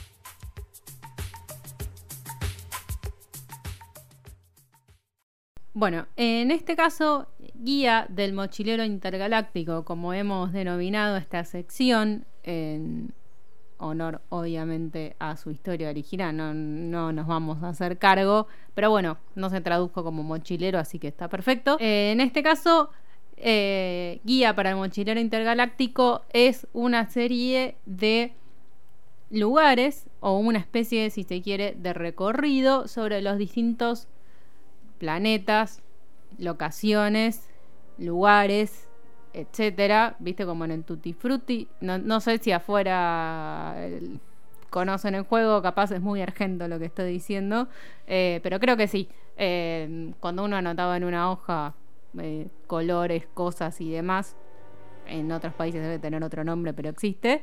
Bueno, en este caso, lugares genérico. Tanto planetas como más adelante Canto Right y demás con sus determinadas locaciones. Por ejemplo, eh, no tiene un nombre así puntual, geográfico si se quiere. A eso me refería con lugares. En este caso sí, porque vamos a ir en cierto orden cronológico y en relación tanto primero al canon y luego al universo expandido, que es Ankh o Anch-To o To, como le quieran decir, lo vamos a hacer en castellano. Em, porque acá decimos Arturito, así que, que no, no me vengan después de tres años con, con el tema de la pronunciación en inglés. Em, que es la isla de Luke y al mismo tiempo la isla donde eh, se fundó el primer templo o uno de los primeros templos Jedi. Jedis, bueno, no importa. Em, como nos explica la película.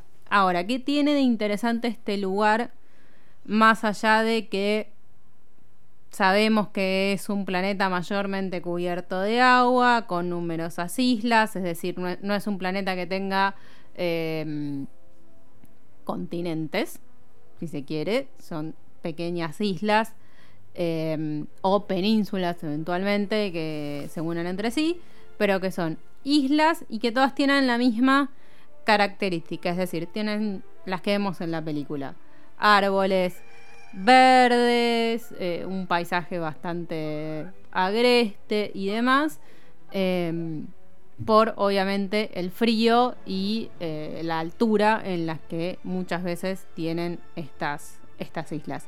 Está ubicado en este caso en las regiones desconocidas, técnicamente hablando, este, no podemos decir dónde está, pero em, sí lo podemos ubicar en el mapa galáctico eh, que vamos a subir en el Facebook, porque les puedo decir está abajo de Endor y a la derecha de etcétera, pero sería como medio eh, difícil de, de entender.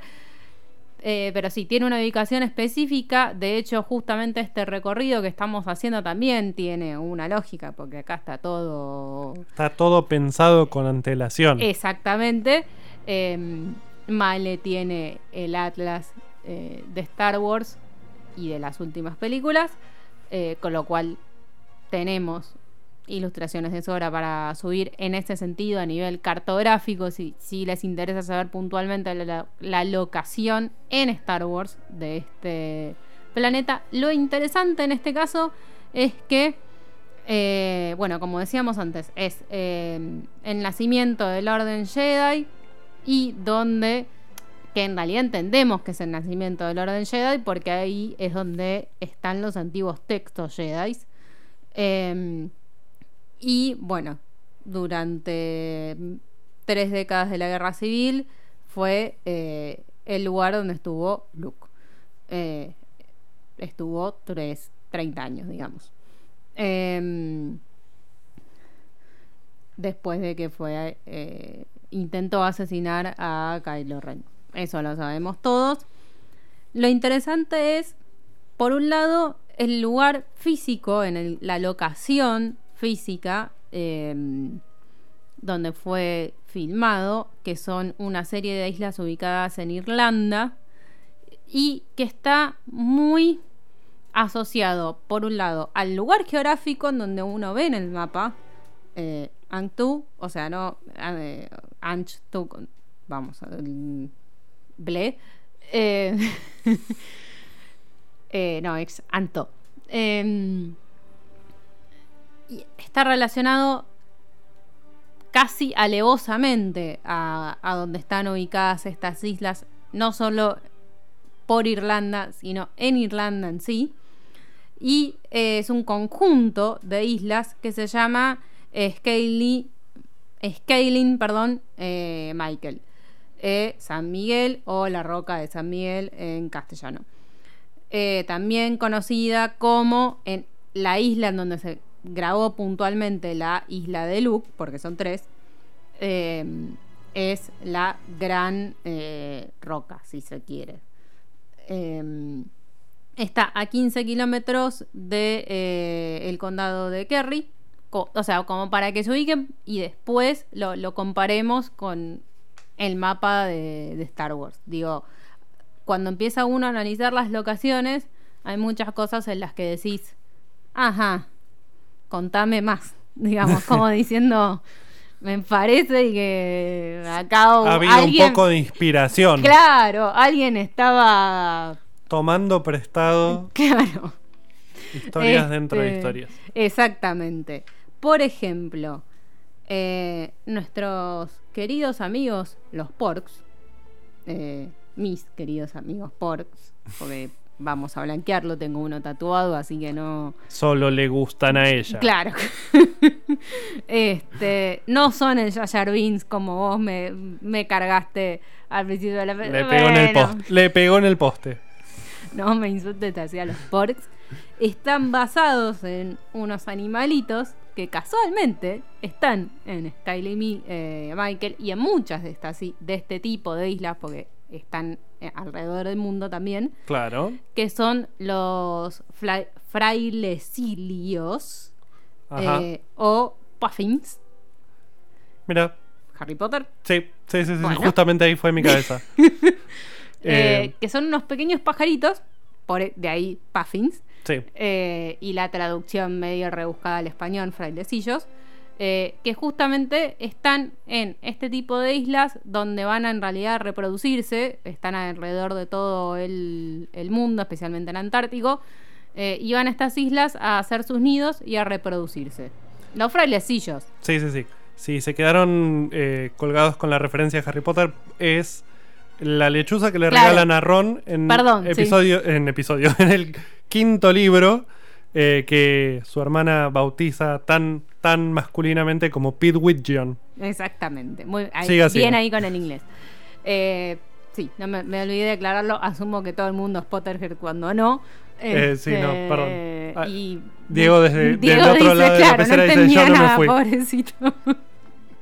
Pero sí, eh, lo usaron en Harry Potter, digo, son unos animalitos que están presentes en muchísimos lugares, no solo en Star Wars, no con forma de porks, pero de hecho vamos a subir imágenes también de lo que es un frailecillo al lado de un pork como para que se vea. De hecho, lo estás googleando. Sí, en ese momento justamente estaba frailecillo. Me puede llegar a aparecer cualquier, Cualquier cosa, desde una media luna Sí. hasta... De hecho, también está bastante parecido a cierto Pokémon cuyo nombre no me va a venir. Exactamente, me Eh, acuerdo. Gracias, esos Pokémon que no le gustan a nadie porque después de generación 4 no existe. Maldita sea.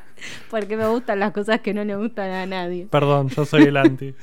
No, yo siempre elijo los starters de agua y es un starter de agua. Dato Claro. Muy boludo. Y nerdo que no viene al caso de esta No columna. importa, siga, siga. Eh, Otra vez se cruzaron los canales. sí.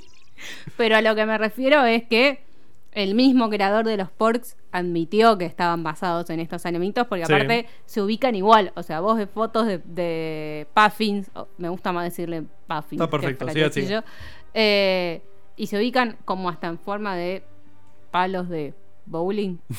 De- no, de, verdad. Sí, sí, o sí. sea, el, el más, el, Ugh. el por, en este caso, más adulto de la familia, va, Va a la adelante. cabecera y el resto va atrás en filita. Y si vos ves frailecillos, se ubican exactamente igual. Y de hecho son absolutamente amigables con otras criaturas u otras personas, inclusive porque hay turistas que los van, Van a visitar, se sacan fotos, esas cosas, igual que los porks. Entonces, Hay turistas yendo a ver porks. Me vuelvo loco. Sí, hay, está, hay viajes a las islas. Esto no es joda, ¿eh? Hay, No, te creo, te creo. hay viajes y tours a eh, Scaly Mitchell de verdad. Eh, y, y la gente va a visitar a estos pajaritos que obviamente no son porks, pero bueno, es lo más cercano que se pueden encontrar a eso o a un Pokémon. Claro, tal cual. Este,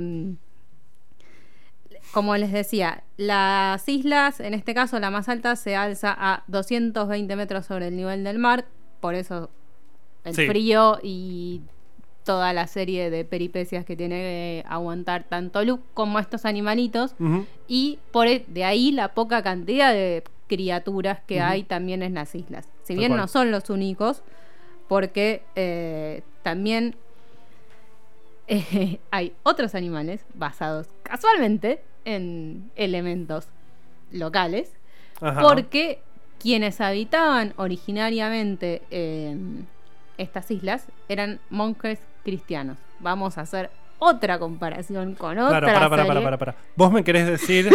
vos me querés decir que en un lugar donde inicialmente habitaban monjes cristianos, a los primeros pájaros que se cruzaron le pusieron frailecillos.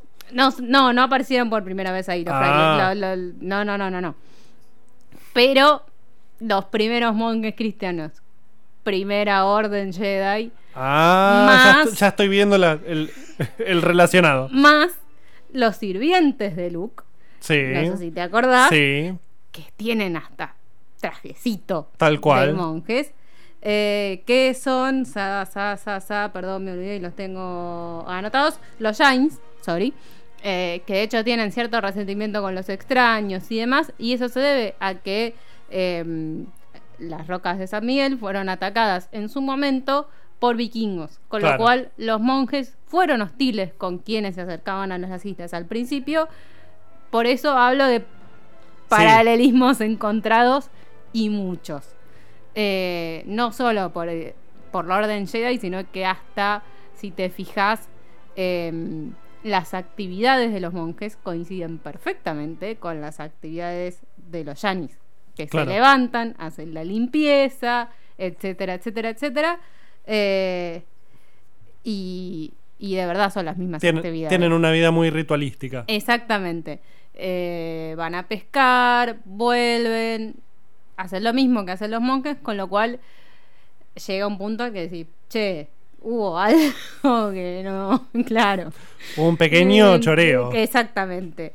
Y no solo eso, la sirena Tala, que es, eh, lo dije bien, ¿sí? Eh, la especie de vaca de la que Luke saca leche. Sí, no, es- es, es esa escena es innecesaria, pero también tiene que ver con, con una cuestión local de la isla que los monjes tomaban una especie de leche eh, que también cultivaban y sacaban de ahí, que era una, como una especie de stevia, Sí. pero versión leche.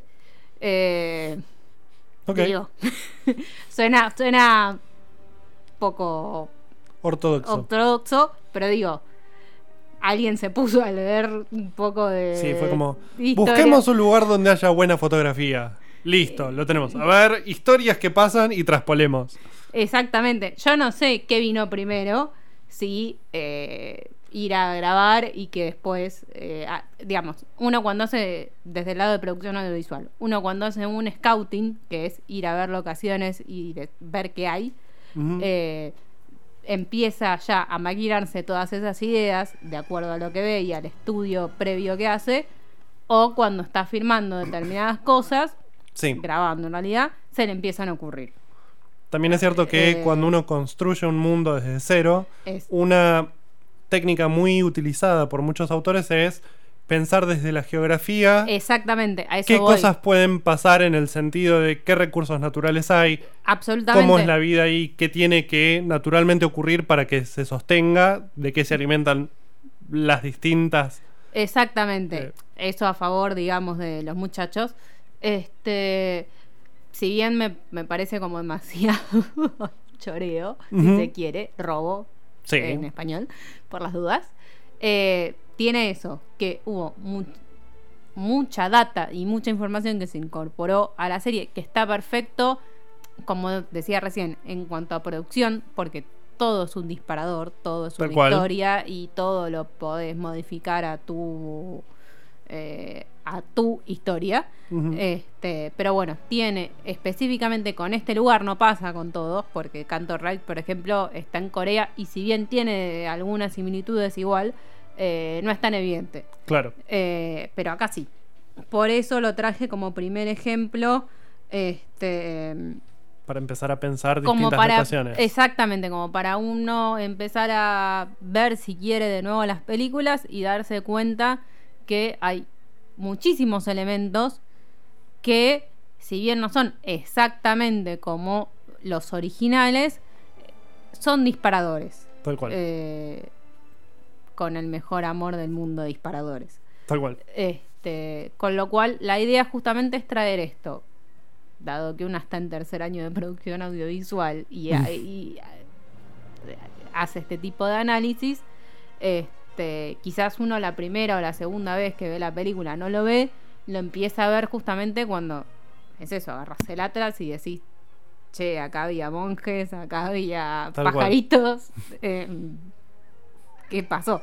Este eh, hasta qué cierto punto es inspiración, hasta qué cierto punto no.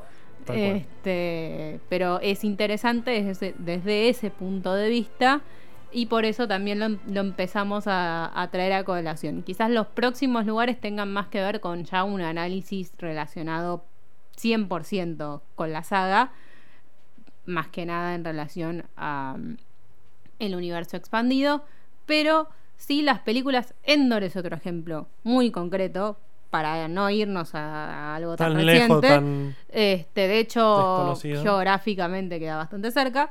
Este, bastante cerca. Uno ve el mapa y parece cerca.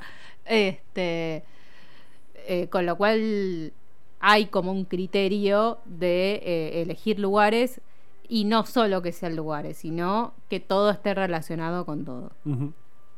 Perfecto.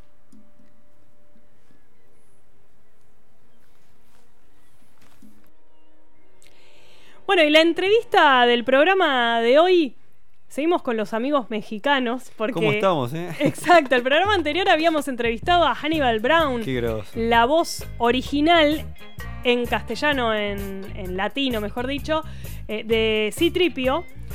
Y hoy entrevistamos a un amigo de él, digamos, pero que tiene mucho que ver con lo que está saliendo de Star Wars actualmente acá en Argentina. Porque la mayoría de los cómics que está sacando Panini, el programa anterior también les contábamos un poco de eso, los lanzamientos, los múltiples lanzamientos de, de Panini en Argentina con respecto a. Star Wars, la mayoría de estos cómics eh, han sido traducidos por la misma persona, que es eh, un traductor de larga data, con, con muchísima experiencia, que es Ricardo Cachúa. Eh, y él nos brindó una entrevista que, que, bueno, la hemos hecho con esta mecánica así en diferido, pero bueno, eh, muy gentilmente nos ha respondido todas las preguntas que le mandamos.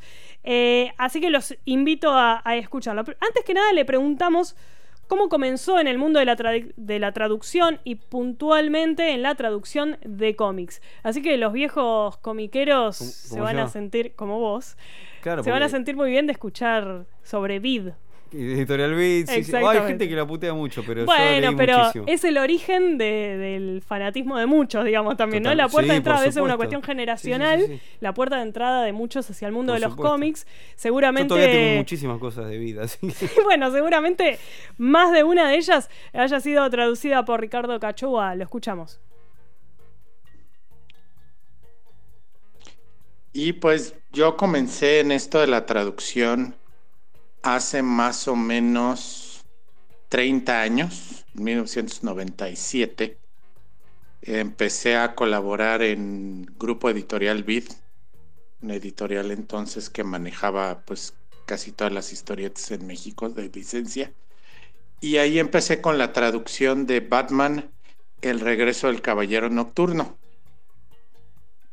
Desde entonces he hecho muchas traducciones de historietas y cuando entró Panini Comics a México como editorial, este fui el primer traductor que llamaron para ediciones en- del inglés al español. Empecé con el título de The Darkness. Este, y de y cuando eh, entró la licencia de Star Wars, empecé con los títulos de Star Wars.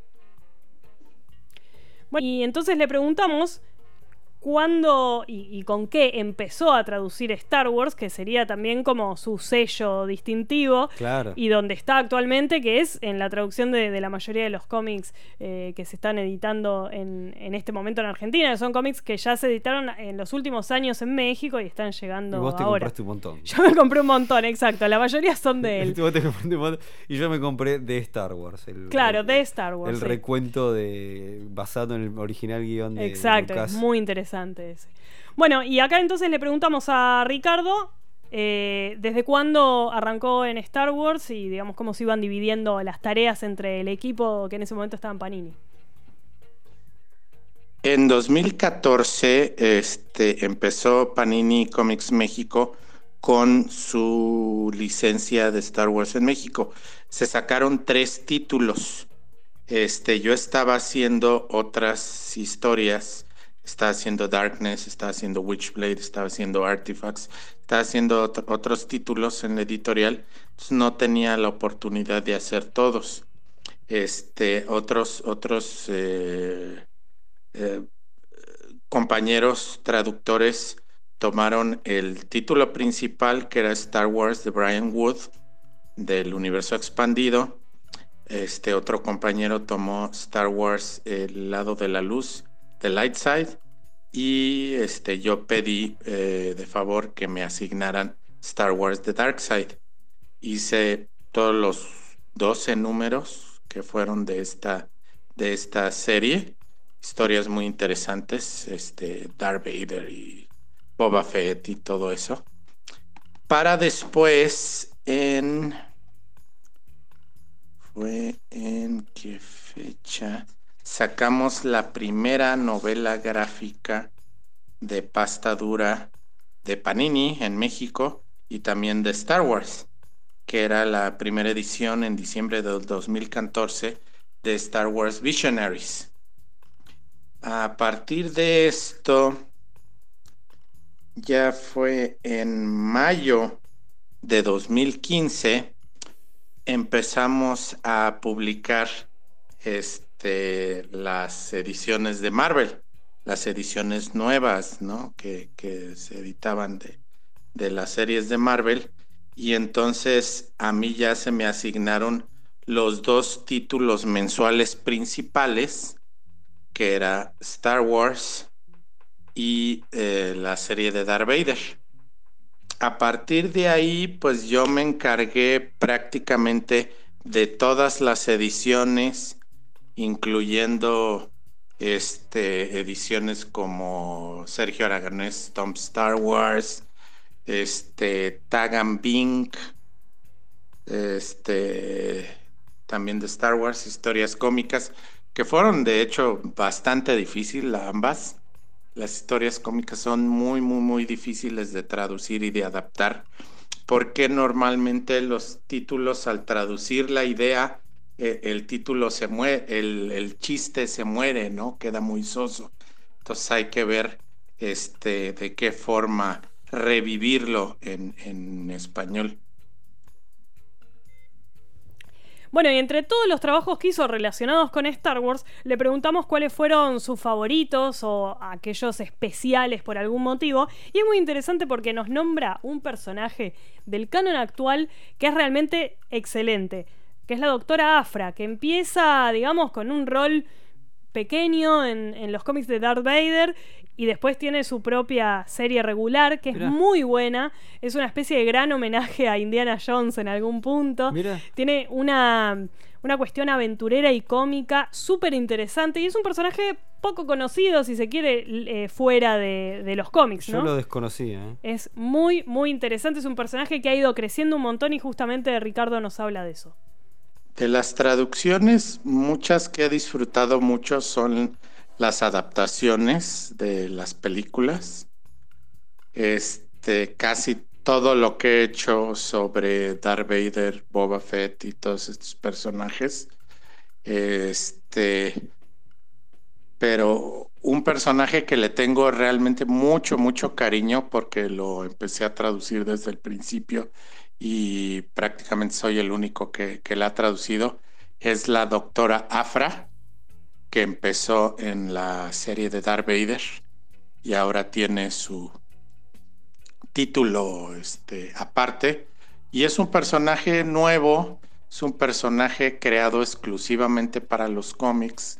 Ahora ya ha salido en novelas, en algunas novelas o algo así, pero eh, desde el principio se creó ahí y ha sido un personaje muy especial, ¿no? Eh, ella, Triple Cero y BT1, que son sus este, droides asesinos con los que anda para todos lados, se me hace un personaje muy interesante, una adición muy buena al nuevo, este, a, a las nuevas aventuras en el universo de Star Wars. Entonces a ese personaje realmente le tengo mucho, mucho cariño este, por esta razón.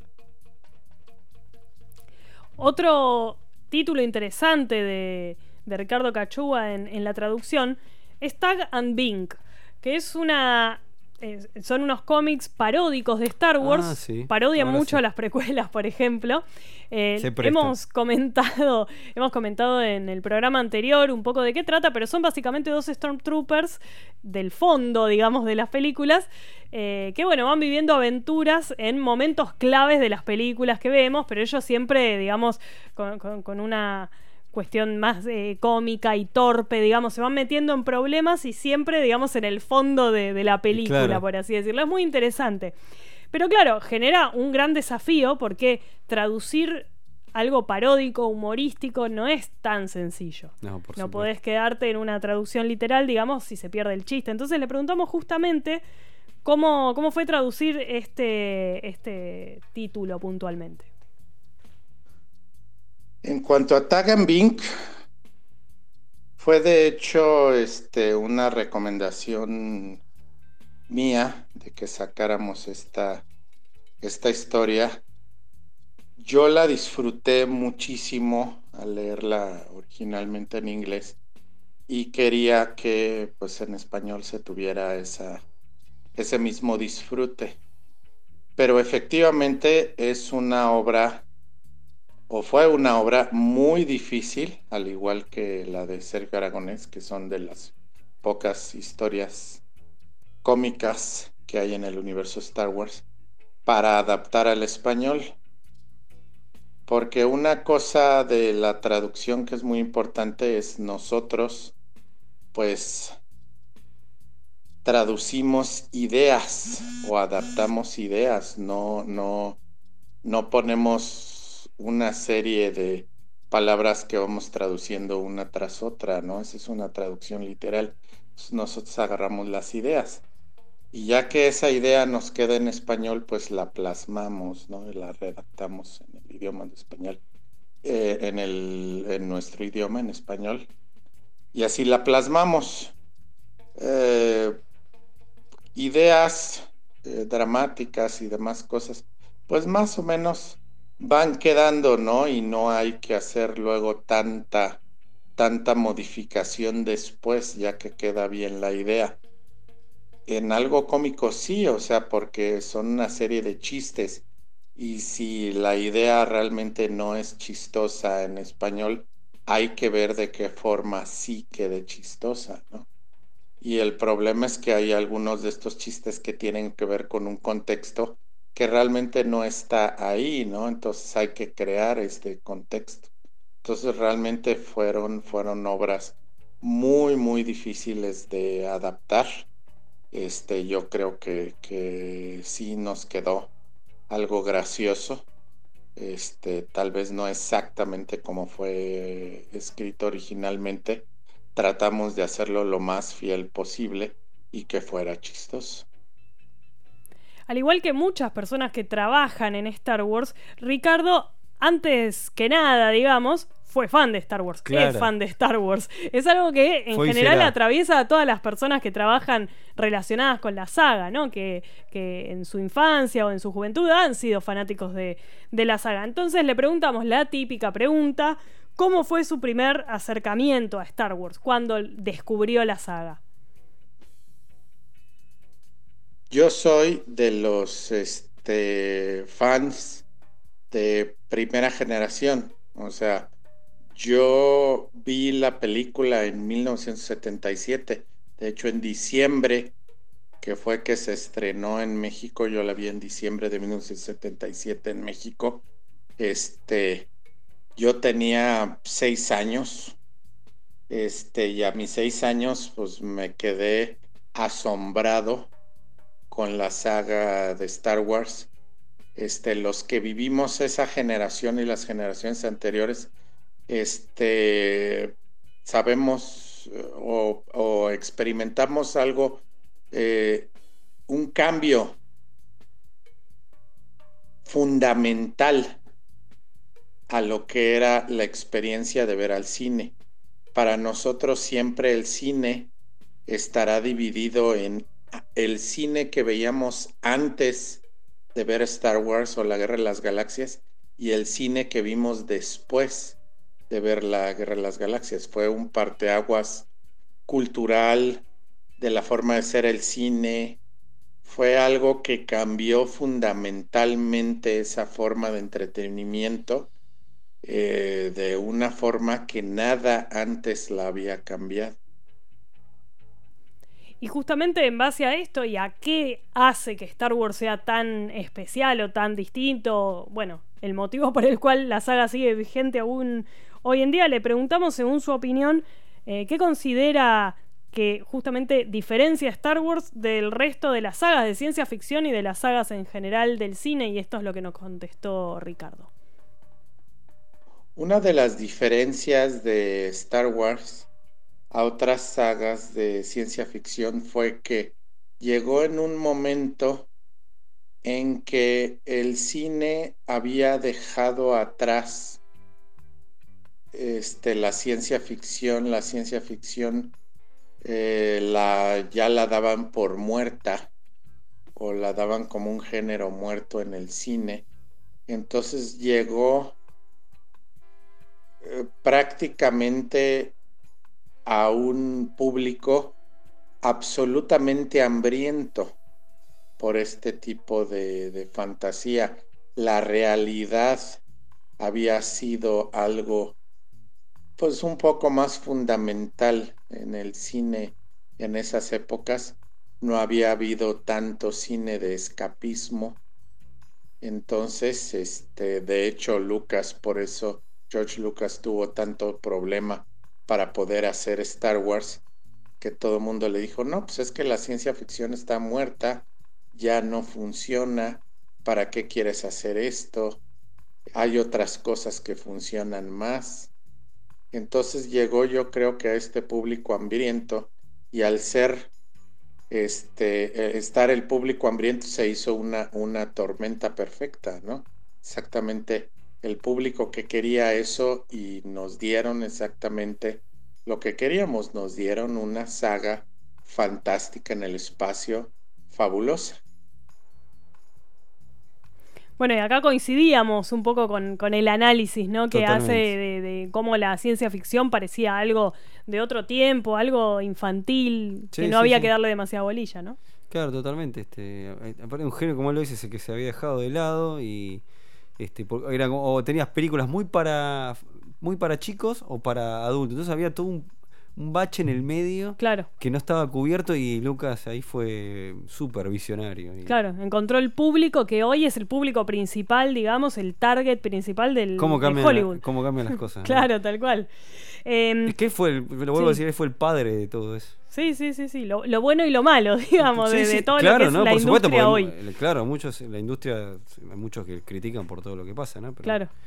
Este, bueno, y justamente hablando de, de nichos que, que han quedado vacantes, Ricardo nos cuenta sobre eh, sus libros, las guías clandestinas del viajero cósmico, que Epa. buscan justamente apuntar a ese nicho latinoamericano de fans, donde no hay tantos libros eh, como uno pensaría. Acá nos, nos cuenta un poquito de ese proyecto. A ver. Las guías clandestinas del viajero cósmico a los universos es una línea editorial que este Editorial Caligrama me ha hecho el honor de, de- de ponerme a cargo como este mi línea editorial y esta es va a ser una enciclopedia de cultura popular pero con un punto de vista más mexicano y latinoamericano. ¿Por qué digo esto? Hay miles de libros sobre el tema de Star Wars norteamericano. Hay cientos de libros eh, sobre Star Wars españoles, pero libros mexicanos, pues no hay.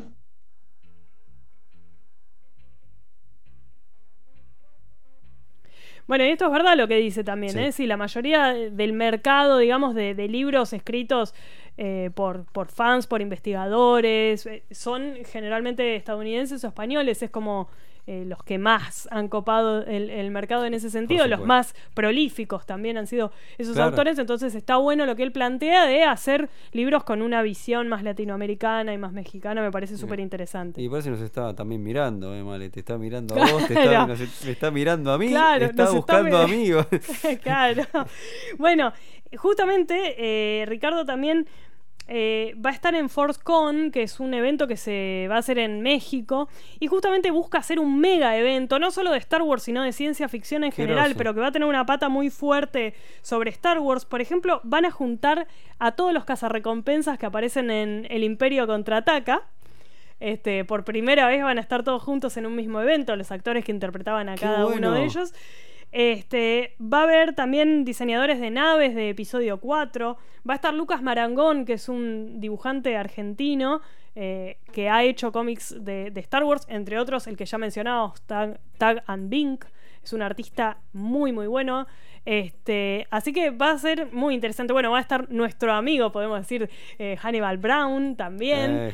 Eh, así que un poco, lo, figura. claro, un poco lo que buscan es también instalar a, México como un lugar ¿no? Eh, fuerte del fandom de Star Wars eh, y eso, ir abriendo un poco la cancha de los eventos Está grandes que se pueden hacer de ciencia ficción y, y Star Wars. Así que síganle el rastro y si andan por México, si nos están escuchando eh, oyentes de México, es un gran lugar, me parece una gran oportunidad para conocer actores de la saga. Por supuesto, eh, me parece buenísimo lo del evento. Tal cual. Lo aplaudimos. Así que le agradecemos un montón a Ricardo Cachuga, no solo el tiempo de respondernos las preguntas, sino también todo el trabajo que ha hecho para que cómics de Star Wars lleguen finalmente a, a nuestro, A nuestra mesa. claro. Incluso acá en Argentina, que, que están saliendo en, en esta semana. Sí, sí, sí, que una explosión de cómics de Star Wars Tal cual. Así que bueno, eh, muchas gracias Ricardo y seguimos con lo que queda de Star Wars por dentro.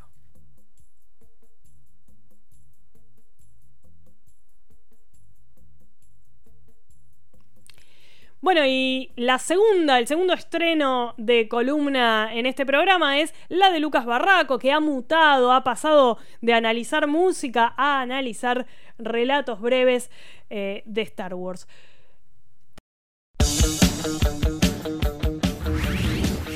Preparen sus orejas, jóvenes rebeldes. Ya llegan los cuentos para dormir de Star Wars por dentro.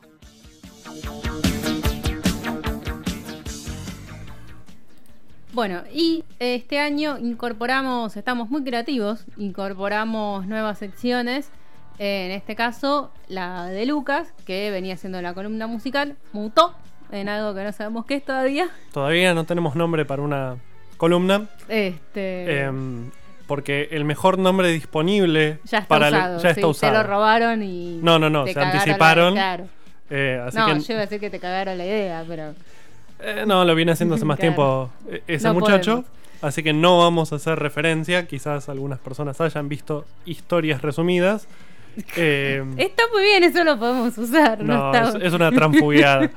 Eh, simplemente voy a comentar que en la segunda mitad de la década de los 90 se empezó a emitir una saga de revistas llamada Star Wars Galaxy Magazines. Fueron 13 números que se publicaron de forma cuatrimestral. Y en esos números, publicados por Tops Publishing, eh, se empezaron a, a publicar, además de noticias y material coleccionable, una serie de historias cortas eh, ubicados en bastantes, en, en distintos momentos de, de la historia o de, de lo que era canon en ese momento. Espacio temporal. Tal cual. Eh, en- los que traje yo para, para charlar en el día de hoy son todos ahí apenas unos años antes de. eh, unos años después, perdón, de la batalla de Yavin. Bien.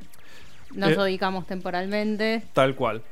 Eh, es decir, 11 años después de que se emite El Retorno del Rey y casi dos años antes El retorno del rey. de la amenaza fantasma, eh, nos llega en el tercer volumen de esta Star Wars Galaxy Magazine una historia llamada Lumia Dark Star of the Empire, eh, escrita por Michael. ¿Por qué me pongo a pronunciar estos apellidos? Es Eh, inglés, dale, pronuncialo no, no, no, es. Creo que es armenio. Micaelian. Ah, eh, ilustrada por Colin Doran. Esta historia puntualmente se ubica cuatro años después de la batalla de Yavin y describe, por ejemplo, el ataque de eh, Epsilon 9 por parte de Lumilla y su pequeña flota de naves. eh, unas naves que describe muy, muy en detalle. El modelo es un CR90 Corvette, porque en esa época estaban de moda los Corvette y siempre lo van a estar aparentemente. Em, Ac- aclaremos por las dudas que es un Corvette. eh, un Una auto. claro. Sí, un auto de Chevrolet, creo. Sí. Ok, gracias. Em, las naves. Eh, estre- em, ay, No pasa nada, se edita post poseí. la- las naves principales de la flota eran Wolfpack y Borealis. Eh, y básicamente nos, en- nos cuenta de un breve enfrentamiento, enfrentamiento con 9 X-Wings. Eh, se detalla en gran parte la, la historia de, de Lumilla. Em, luego, en Star Wars Galaxy, el número 8, otra historia corta, eh, en este caso escrita por Eric Trautmann, Dark Vendetta, ilustrada por Russell Walk eh, y situada 10 años después de la batalla de, de Yavin. Consulta, ¿sabes si tiene algún tipo de continuidad con lo anterior? No, No, son, cortos. son todos cuentos cortos y lo que tiene de entretenido de interesante es que vos sabés que no va a cambiar drásticamente el destino de, de la galaxia o lo que está Claro. pasando, pero es entretenido ponerse a, a ver estas pequeñas fotografías de cosas que estaban pasando en planetas externos, no tan centrales del conflicto, o por ejemplo como pasa por ahí también en eh, The Emperor's Trophy, que es una historia corta contada por eh, Peter Sch- Schweighöfer. ah, bueno, No importa, ese señor. ese señor en el tomo 11. Prometo anotar bien el nombre para que lo subamos a la página y verán que es verdaderamente impronunciable. Nos cuenta cómo Darth Vader vuelve de su duelo en Cloud City con, con Luke y trae el sable y el brazo que ha perdido Luke Bien. y se lo presenta como trofeo al emperador, quien tenía una regla muy estricta de que mm, sus allegados no debían tener objetos personales. Y entra mucho en detalle de esto y cuenta de una visión que ha tenido en la cual eh, básicamente Vader estaba destinado a cruzarse con, con Luke.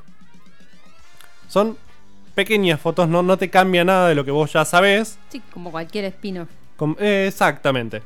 Pero se centra más en. No tanto en una historia enorme y muchas cosas que pasan, sino en cómo se eh, detalla la vida normal de personajes mínimos eh, y describir eso. Claro, algo similar a lo que nos gustó, por ejemplo, de Canto Ray cuando lo vimos eh, en el episodio 8. Ujú. ya, ya me, ya me perdí. tres días de Comic Con te hacen eso. Sí. Mm, pero es algo similar a lo que nos había gustado, por lo menos a nosotros dos. Eh, de ese tipo de lo que vos decís, fotografías Tal de cual. lugares completamente alejados del conflicto central. Tal cual. eh, donde te muestran lo que pasa o en los extractos más bajos o en los extractos más altos que no están eh, ni en un extremo ni en otro. Sí, que por ahí no, no ven tanto conflicto, Claro. Pero tampoco es que tienen la vida más normal del mundo. No, por supuesto, les afecta igual. De hecho, bueno, en algunos casos son traficantes de armas, etcétera, etcétera, etcétera. Exacto. Con lo cual, la, la guerra les juega a favor o en contra. Digo, en ese sentido, se apoya mucho en ese tipo de cuestiones, en Exacto. cómo la, el imperio o la rebelión les juega a favor o en contra y de esa manera eh, un poco te marca su destino también. Bueno, puntualmente un- una de estas historias así que vos decís, ¿por qué me estás contando esto? Es Wanderers of the World, of Words, eh, que escribe e ilustra John Donivant. Y si bien no se para contarnos exactamente en qué, en qué año está, sabemos que es en la era de la rebelión. Y básicamente eh, nos cuenta de un personaje que lo que va a hacer es una expedición a Tatooine en busca de una nave que tiene un montón de cosas que, que está perdida hace muchísimo tiempo. Y la idea es hacer algo parecido a lo que está haciendo al principio de episodio 7. em, Rey. Rey, exactamente. Rescatar partes que puedan venderse. Y en el medio de esta búsqueda de la nave se cruzan con una manada de Tusken Riders. Sí, podríamos. no, no sé cuál es el colectivo de los Tusken El Riders. colectivo. Diego. Diego se está riendo mucho, perdón. Eh, Sí, no también. sé, no sé cómo ayudarte con esto. Perdón, por favor, sáquenme de esta situación. Eh, se encuentra con, con esta, este grupo de Tusken Riders Ahí va. y mm, en un momento tenso no saben si los van a atacar o no. Están Lo agregamos a claramente la próxima sigla de LGTBIQ más. Tusken Rider Tech- TR. Eh, Ya está, pero eh, no saben si van a ser atacados o no, están claramente outnumbered. Saben que en un enfrentamiento pierden seguro, entonces lo que hace el capitán que, que está buscando esto, esta nave es ofrecerles agua. Están en el desierto, ellos también tienen sed. Y a cambio del agua, los Tusken Riders los apuntan hacia donde estaban los restos de la nave. Ah, bien. Sí, y la reflexión final de este relato corto es, no hay tanta diferencia entre ellos y nosotros. Algo similar a lo que más o menos te tiras Hani, por eso te dice que le chupa en el episodio.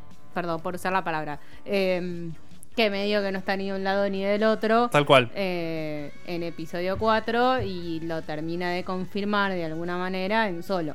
Tal cual, tal cual. Eh, después eh, hay una típica historia de espías en Pri- Bien. Priority X de Jorge Strayton, ilustrado por Chris Trevas, que está situado justo en el año de la batalla de Yavin. Y como en buena historia de, espías hay eh, gente que son dobles agentes, encubiertos, y mensajes y tramas y contratramas. Y la verdad son 10 hojas. Son cosas muy, muy cortas. eh, y lo interesante es ver justamente esto, historias chiquitas de personajes sueltos. Y para cualquiera que tenga un niño niña Tal que cual. quiera meterlo en el mundo de, de Star Wars o del universo expandido y no tener que leerse tres tomos de Tal cual. la historia de Han, Sí. historia real. eh, pregúntale a Male si no.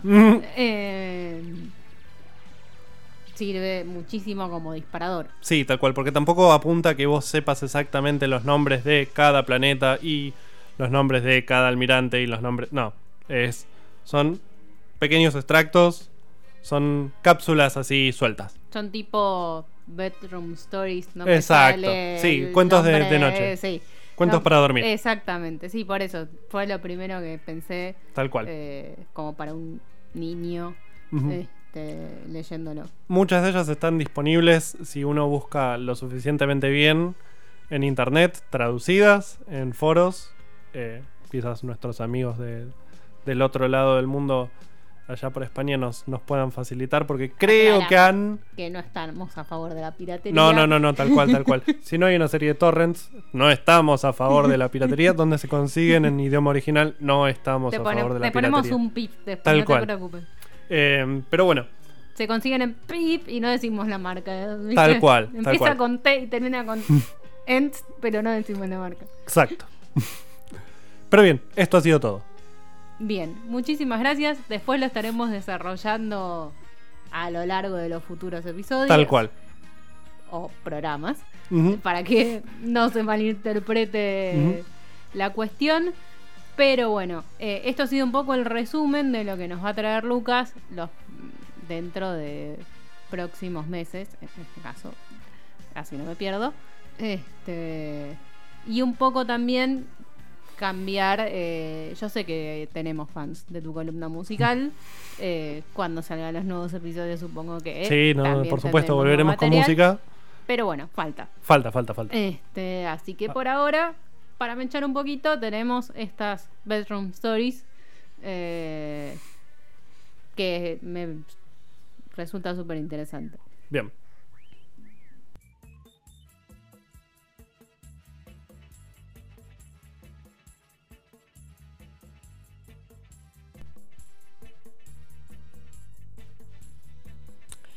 Bueno, y así llegamos al final de este nuevo Star Wars por dentro El XL. Eh, ya no sé cuánto tiempo habrá sido en total, pero ya ven, les damos un Star Wars por dentro por mes, pero mucho más extenso y con más contenido. Totalmente. Esperamos que hayan disfrutado tanto como nosotros en, en hacerlo. Leo, muchísimas gracias por acompañarnos nuevamente. Gracias por invitarme. Te tengo acá de coequiper casi permanente. Aquí estaré cuando las circunstancias de él y cuando Muy bien. aquí estaremos cruzando las fronteras de la ciencia ficción de punta a punta. Se viene el crossover. Sí, en ya en el programa nuestro lo estuvimos diciendo y estaré acá también Lo prometemos, lo prometido es deuda porque acá el compañero Leo, bueno, juega a dos puntas y también Sí. es fanático de Star Trek, tiene Sí, su sí. programa de Star Trek. Vieron que se puede. Se puede, sí se puede. Eh, así que vamos a estar haciendo algún encuentro radial Sí, eh, próximamente. Entre remeras rojas y Star Entre remeras Vamos Y- a intercambiar camisetas como los equipos. También. Claro. Ahora que tenemos, sí, sí, sí. Claro, nosotros también tenemos, por eso, eso. entre remeras rojas y. Star Wars por dentro, va a haber este cruce cósmico. Intercambio de banderines eh, y también intercambio de películas. Sí, sí, va- a va a hacer ser- un- desafío. Va a ser muy divertido. Es mirá lo mejor, mirá lo peor de mi saga, sería. Se, se llamaría Lo así, si hacer ese tuviera un título se llamaría así. Así que estén atentos porque bueno, además de que el mes que viene nos volveremos a encontrar, también haremos ah, ahí un crossover con los amigos de Remeras Rojas. Les mandamos un saludo a todos, muchas gracias por acompañarnos, gracias a Radio La Otra, por supuesto, y nos veremos la próxima. Que la fuerza los acompañe. Chau.